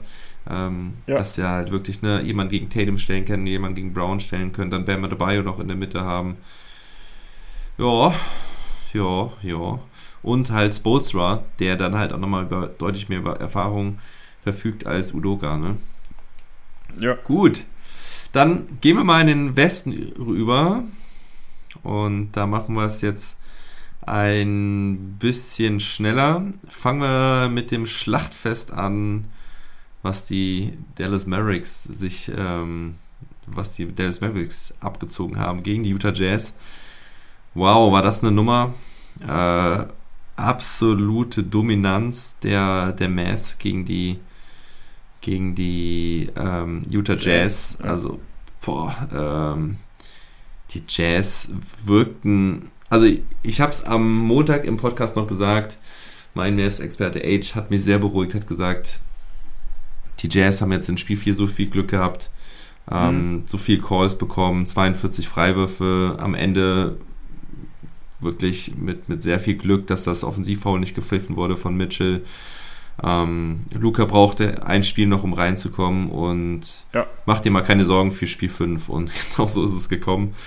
Also ähm, ja, absolute Dominanz. Ähm, Luca scheint wieder richtig fit zu sein, hat auch, ähm, ja, auch ein sehr ordentliches Spiel gemacht.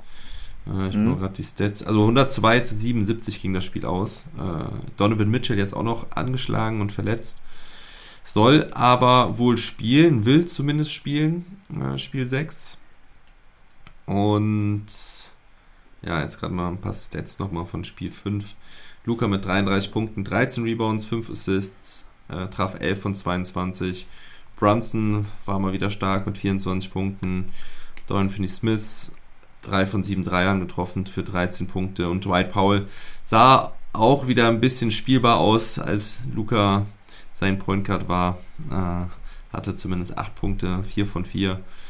Maxi hat sich zurückgehalten in der Offense, hat auch nur einen Dreier genommen, wurde auch meistens gedeckt, aber hat immerhin 5 ähm, Rebounds geholt in seinen 20 Minuten.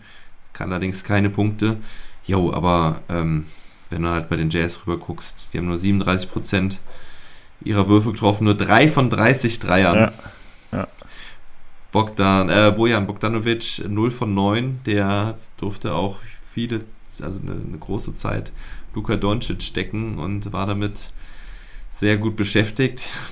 Ja, wobei das wahrscheinlich noch der Spieler gerade ist bei den Jazz, der, der irgendwie noch am ehesten an Normalniveau rankommt, jetzt außer vielleicht im letzten Spiel. Ähm, und der meiner Meinung nach auch irgendwie am gesettelten wirkt. Also, das ist irgendwie der einzige, bei ja, dem ich das Gefühl habe, der, der, Bock, äh, der will Körpersprache. Ja, ja.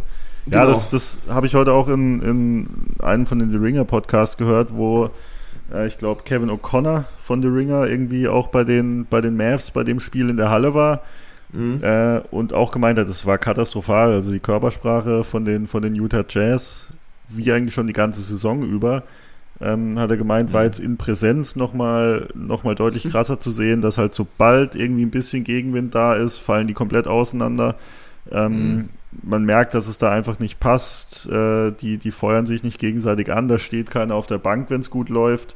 Mhm. Ähm, also er hat gemeint, scheinbar, scheinbar echt, echt krass. Ich meine, im, im TV kriegt man es ja auch immer, immer wieder mit, äh, wenn die so in die Huddle schalten etc., dass da einfach ein bisschen eine andere Stimmung bei den Jazz ist als bei anderen Teams. Ja. Ähm, ja, nichtsdestotrotz müssen die Mavs jetzt äh, auch erstmal erstmal zu Ende bringen. Ne? Mhm. Äh, sagen alle im Endeffekt schon, dass, dass sie da in der, in der nächsten Runde sind, dass vielleicht sogar die Tür in die Conference Finals auf sein kann, je nachdem wie, äh, wann und wie Devin Booker bei den Suns zurückkommt, wenn sie überhaupt auch da in die, in die nächste ja. Runde kommt, ist es ja auch noch offen. Ja. Äh, und wenn Kate, äh, wenn, wenn in, ich sag schon KD, wenn, wenn Ingram weiterspielt wie der, äh, wie der echte KD, ähm, könnte es auch noch eng werden. Aber deshalb von Spiel zu Spiel gucken, zwei Euro ins äh, Phrasenschwein werfen und dann erstmal die, die Serie zumachen. Wohl wahr, wohl wahr. Denn die Mavs haben in den letzten Jahren halt auch gezeigt, dass sie ja noch ein junges Team sind. Vor allem natürlich der Anführer Luka Doncic, der gerade letztes Jahr kein Spiel zu Hause gewinnen konnte gegen die LA Clippers und ja, steht 3-2. Jetzt geht es erstmal nach Utah. Wobei, du hast es eben schon angedeutet, die Stimme in Utah, puh, ist auch ganz schön lame, muss man sagen. Also ich, lame, findest du echt? Ja, in Utah fand ich es. Also, ich habe ja jedes Warte, habe ich jedes Spiel in. Ich habe beide. Ne, Spiel 3 habe ich nicht gesehen, aber Spiel 4 puh, das war, ähm, das war ganz schön schwach. Also klar, als die natürlich dann irgendwie gescored haben und in Führung lagen, dann war da natürlich mal was los. Aber es war lange, lange Zeit ruhig. Also das ist mir extrem aufgefallen dort. Also wir haben, ich habe das Spiel geguckt mit meinem, mit meinem Kumpel, Age, und ähm, wir haben uns die ganze Zeit gefragt, ey, was ist, was ist denn da in der Halle eigentlich los? Also es war echt, Ja, wobei, echt wobei ich hier Also Utah ist ja an sich ziemlich geil, muss ich sagen, aber ähm, ne, die Spiel 4, ja. das, das war nichts. Ich glaube, ja, das hat sich halt übertragen dann von der Mannschaft auf, aufs Publikum auch. Ryan Smith und Wayne Wade an der Seitenlinie ist schon geil. Die gehen ja, schon ab. Ich habe gerade hab hier gesehen, ich, äh, wenn man Utah Jazz Owner googelt, ja. kommt als erstes, als erster Eintrag äh, Jalen Brunson. Überragend. Wirklich nice. Google-Suche Utah Jazz, Eigentümer Jalen Brunson. er ownt yes. Utah, absolut. yes, yes. Sehr geil. Yes. Das, ja, das ähm, würde mich interessieren, wer das, wer das gemacht hat. Auf jeden Fall sehr geil. Muss ich eigentlich direkt ähm, mal screen, screenshotten hier. Das, das habe ich, ähm, wer war das denn noch? Ich habe das irgendwo letztens, ähm, hab, kam das auch schon mal, dass, äh, das war bei irgendeinem, das war aber nicht bei einer Serie, ich glaube, das war noch vor den Playoffs. Da war das im Play-In-Tournament. Ich glaube, das war irgendwas mit den Clippers. Ähm, Brand, was Brandon Ingram? Nee. Nee, nee. Ich krieg's nicht mehr zusammen. Aber äh, sowas, sowas Lustiges hatte ich letztens schon mal. Hm. Sehr geil. Ja, aber du hast recht. Also die, die Mavs müssen auf jeden Fall die Serie erstmal closen. Heute Nacht haben sie die Möglichkeit dazu in Salt Lake City. Und wer dann halt wartet, gehen wir dann zur nächsten Serie über. Phoenix Suns oder New Orleans Pelicans. Die Pelicans zeigen auf jeden Fall sehr viel Herz, haben die Serie ausgeglichen gehalten in New Orleans. Da steht, stand da 2-2. Das Spiel zu Hause haben die Phoenix Suns dann dank eines Michael Bridges vor allen Dingen gewonnen. Der hatte ja. endlich mal seinen Ausbruch, den ich mir schon die ganze Zeit gewünscht hatte. Er hatte 31 Punkte, 12 von 17 getroffen. Die Andrew Ayton fand ich auch mega stark, gerade am Anfang. Mhm. Hat er den Ton angegeben gegen Valanciunas, hatte 19 Punkte, 9 Rebounds. Das Duell finde ich sowieso mega geil, Valanciunas gegen mhm. Ayton, weil Valanciunas auch wieder 17 Punkte, 14 Rebounds. Sehr, sehr stark, aber jo, CJ McCallum und Brandon Ingram sind nicht ganz in Fahrt gekommen. In Phoenix hatten beide ja, ja vor, allem, vor allem Probleme von der Dreierlinie, ne? Ja, genau. Insgesamt auch nur 5 von 25 getroffen. Dabei war José Alvarado, der ist ja auch so geil, äh, noch die meisten getroffen mit 2 aus 6. McCallum nur einen aus 8, Ingram nur einen aus 5. Ja, das war, das war krass, habe ich heute äh, auch, auch, noch gelesen. Alvarado in, äh, in Game 4 äh, hat er, glaube ich, im letzten Viertel, glaube ich, bei 15 Possessions, in denen er Chris Paul verteidigt hat, hat er, hat Chris Paul keinen Wurf getroffen. Fand ich, äh, fand ich ziemlich krass. Also Alvarado, mega, mega Spieler. Wahnsinn. Richtig, richtig geil. Jetzt schon, jetzt schon eine der Stories von den Playoffs, würde ich sagen. Also yeah. Schon echt, Hat echt auch richtig nice. Signature Moves. Ein, einmal Paul den Ball aus der Hosentasche geklaut, ne? Ja, so von hinten wieder sein, sein patentierter hier Sneak Move, ja. äh, wo er sich so halb versteckt oder reinhechtet. Das ist ja. überragend. Von hinten anschleicht, hinterm Rücken und dann den Ball da so wegklaut. Ja, das ist mega geil. Und dann trifft er halt vorne auch immer noch so wichtige Dinger. Also echt so.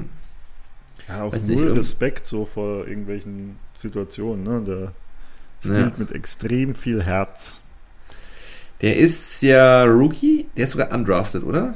Ja. Das ist richtig? Ja, genau, ja. undrafted Rookie. Kam ja auch irgendwie so Mitte der Saison, als bei den Pelicans ja irgendwie alles verloren schien schon, war das ja einer der Gewinner der Saison und ja, der macht auf jeden Fall echt mega Bock. Hat ja auch die meisten Minuten von Graham gestohlen, im Prinzip. Ne? Ja, ja.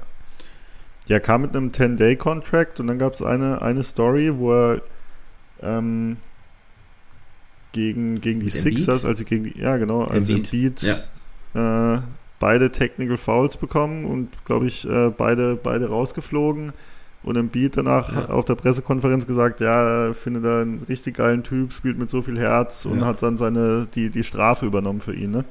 Glaube ich, Ja, 20.000 genau. Dollar oder so, wo sie zahlen mussten. Ja. Äh, cooler Move. Was ja cooler quasi Move von fast das ganze, Ge was ja vom fast quasi das ganze 10-Day-Contract. Gehalt. Ja. Und für Embiid ist es halt Jo. so, ja, aber Nix. trotzdem cooler Move. Jo, so ist es. Ähm, ja, also die Suns gewinnen 112 zu 97. Gibt es den Pelicans noch eine Chance? Holen sie noch einen Sieg? Oder vielleicht sogar Ich tatsächlich glaube zwei? ich glaub, ich glaub nicht. Ich glaube, die, die, Suns, äh, die Suns gewinnen, die Mavs gewinnen und dann haben die Mavs vielleicht sogar noch die Chance, ein, zwei Spiele ohne Devin Booker zu holen. Mhm. Schnelle Serienenden in beiden wäre gut für die, wäre glaube ich ganz gut für die Mavs. Jo, das wäre wohl, wobei die Mavs, glaube ich, gegen die Suns keine Chance haben, aber we trust in Luga und ähm, diese Mavs kann man, glaube ich, auch gegen kein Team abschreiben, gerade mit Luca. Ja, Der gerade halt mit, der, im- mit der Defense, das finde ich, finde ich halt so beeindruckend. Das ist in diesen Wahnsinn. Playoffs auch wieder extrem, extrem krass. Also, egal ob das die Celtics sind, ob das die Bucks sind, ob das die, die Mavs sind, alle Teams, ob das, ob das Miami ist, ähm, die Defense Mhm. hält dich einfach im Spiel, egal gegen wen gefühlt. Äh, die, die sind halt da, die sind immer in der Lage, irgendwie vier, fünf Stops zu generieren.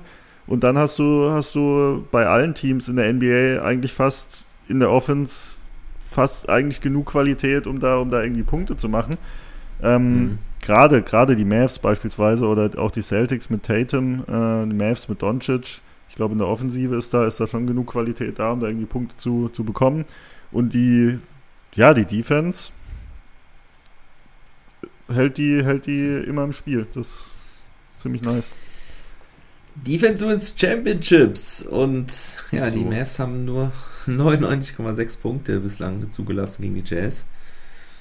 Jo, also ist jetzt auch so 4-2 und 4-2 und dann ähm, kommen wir zu der letzten Serie, die dann noch offen ist. Mill, Mill, Mill habe ich hingeschrieben, das ist aber falsch. Memphis Den, ja. gegen Minnesota. Vielleicht einer der geilsten Serien auch. Auf jeden Fall finde ich die Serie der Highlights, was natürlich vor allen Dingen auch wieder an dem MIP Ja Morant liegt.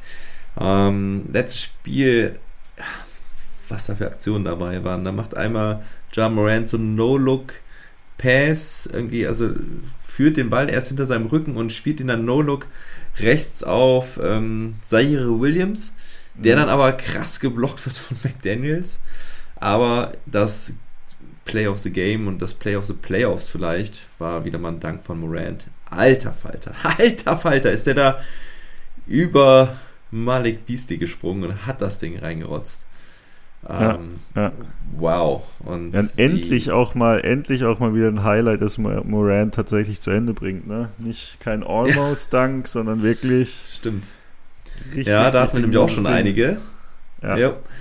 Ähm, Schauen wir mal, Minnesota was. hat mal wieder eine klare Führung verspielt in Spiel Ja. 5. Ja. Ne? Es lagen ähm, 13 Punkte vor im vierten Viertel. Cat hat schon den Silence-Move gemacht, ne? hat schon gesagt, äh, seid mal alle ruhig hier. Und dann ging es bergab und am Ende haben die Memphis Grizzlies die Nase vorn, obwohl Anthony Edwards noch einen starken Dreier aus der Ecke getroffen hatte.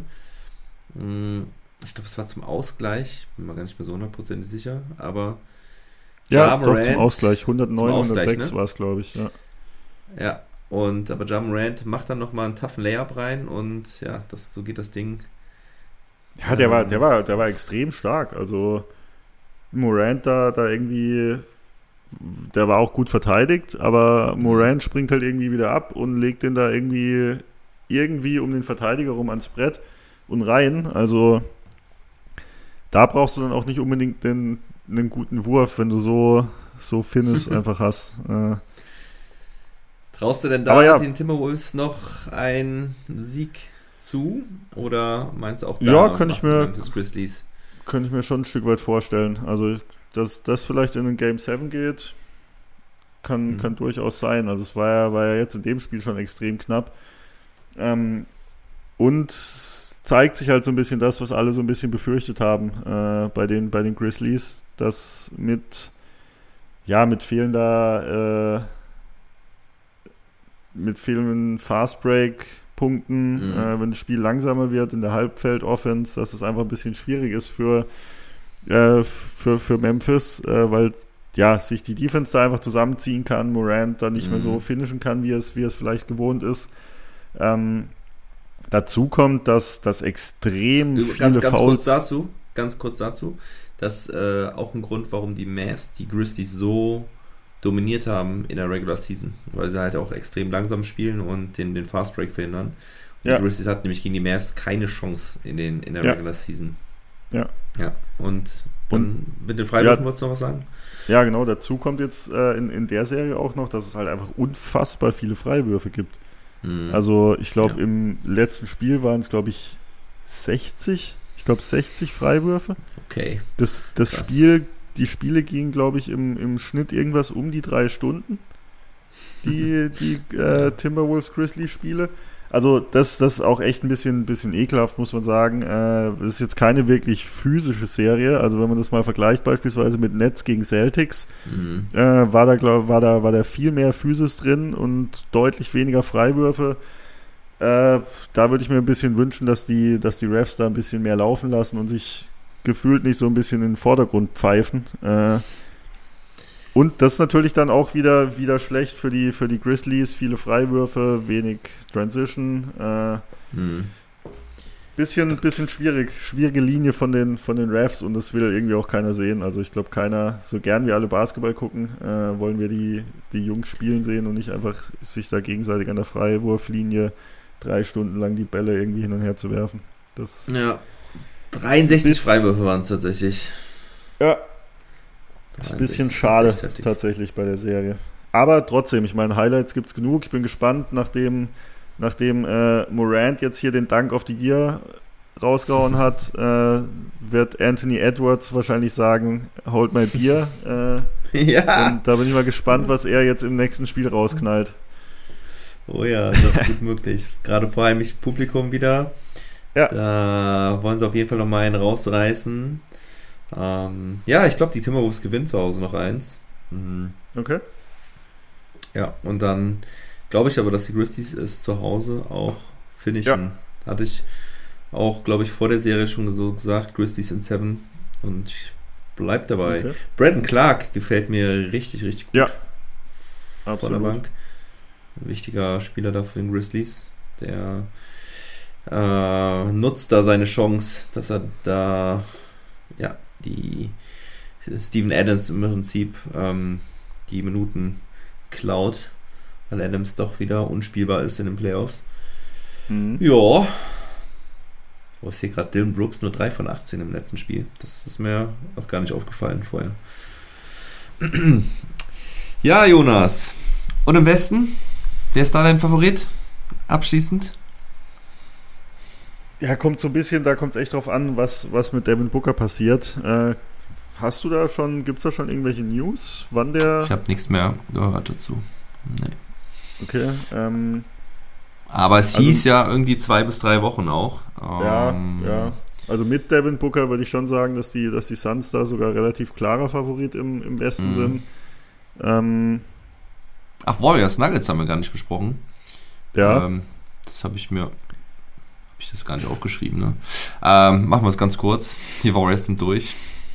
Steph Curry startet wieder neben Jordan Poole. Das fand ich sehr überraschend. Ja. Ähm, knappes Spiel haben sie gewonnen. Ja. Aber genau, weil wenn wir jetzt über die Titelfavoriten sprechen, dann müssen wir auf jeden Fall, wenn dann auch noch mal kurz über die Warriors sprechen. Ähm, ja, absolut. Also denke mal, das wäre halt schon der zweitgrößte Favorit, ne? und vermutlich auch, also das, das einfachere Matchup jetzt in der zweiten Runde vermeintlich, ne? Mhm. Also ich glaube, du willst lieber gegen die Grizzlies oder Timberwolves spielen, als vermutlich gegen die, gegen die Mavs. Mhm. Ähm, aber vielleicht noch ein, ein kurzes, kurzes Wort zu den Nuggets. Äh, Ja. Einfach bitter für, für Jokic. Also auch im, im letzten Spiel jetzt wieder 30 Punkte, 19 Rebounds, Mhm. äh, 8 Assists. Also der, der hat trotzdem halt wieder eine, eine, eine brutale Serie gespielt und es ist einfach nur schade äh, für ihn, dass ja, der, das, das restliche Team ja, teilweise, teilweise halt nicht so wirklich, so wirklich mitzieht, wobei es jetzt im letzten Spiel sogar, sogar ordentlich war. Also Barton, mhm. Gordon, Cousins mit 19 Punkten, äh, Morris. Playoff High, ne? Playoff ja, High von Cousins, 19 Punkte. Ja, auch What?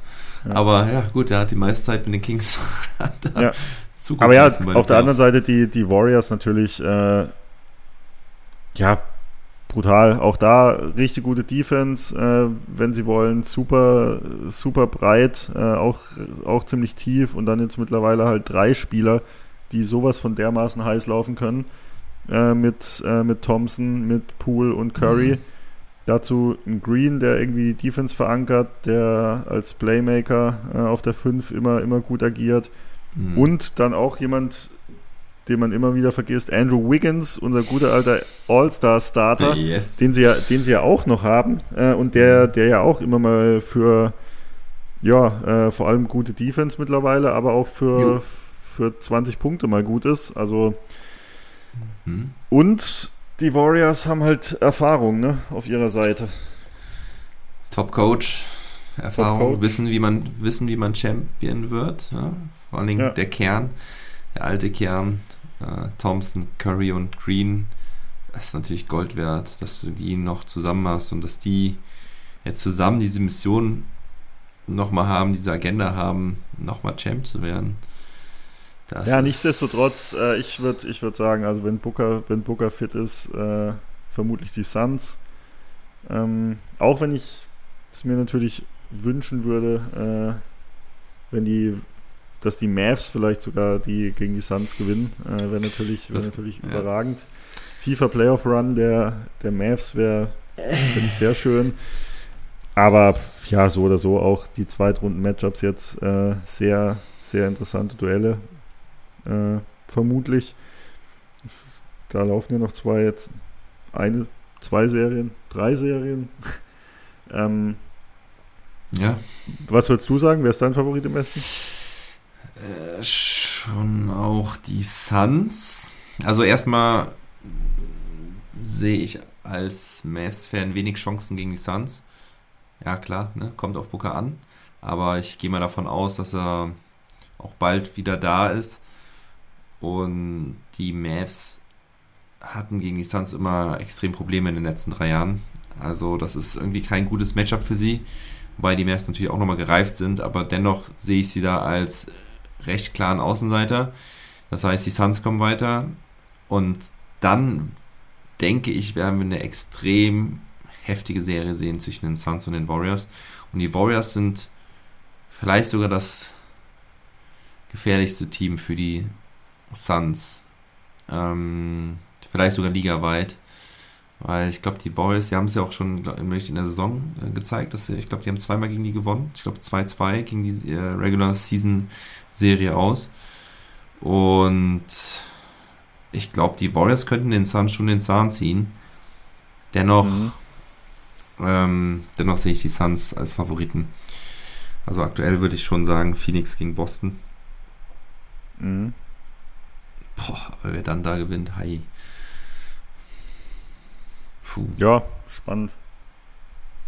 Wahrscheinlich sogar, also ja, ich glaube, die niedrigste Quote würde ich wirklich an, an Phoenix geben, aktuell. Für den ja. Titelchamp. Ja. ja, macht Sinn. Gut, Jonas. Wow, über eineinhalb Stunden.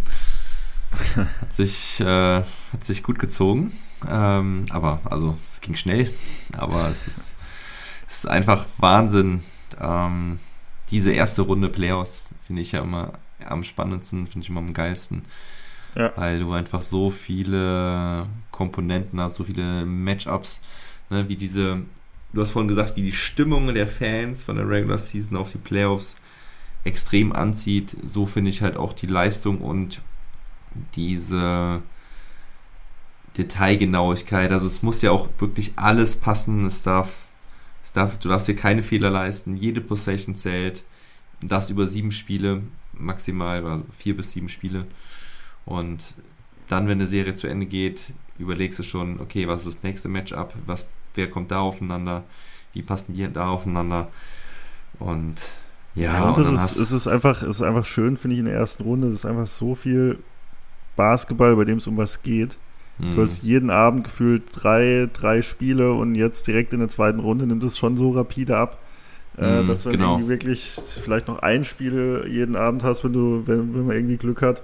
Ähm, aber das ist eigentlich die schon die einfach die geilste Zeit. Also wirklich äh, gerade um Ostern rum äh, schön frei, nur Basketball, Mhm. jedes Spiel gucken. Das äh, ist definitiv definitiv äh, ja sehr cool für jeden Basketballfan. Und jedes Spiel zählt, ne? Jedes Spiel zählt. Sogar jetzt das vierte bei Philly gegen die Raptors. Ja, heute Nacht. Drei Stunden. Und heute Nacht ist Spiel 6. Yes, sir. Okay, Jonas. Hast du noch was zu sagen? Muss noch irgendwas loswerden? Ne, ich glaube, äh, in einer Stunde, Stunde 40 konnte ich, konnte ich ausführlich meine Gedanken hier zur, zur Geltung bringen. Von dem her, ich äh, bin durch für heute. Vielen Dank. Nice. Vielen Dank und ähm, dein Hot Take in allen Ehren. Raptors in 7. Ich freue mich drauf. Alright. Jonas, rein. mach's gut. Hau rein. Ciao, ciao. Never stop ballin'.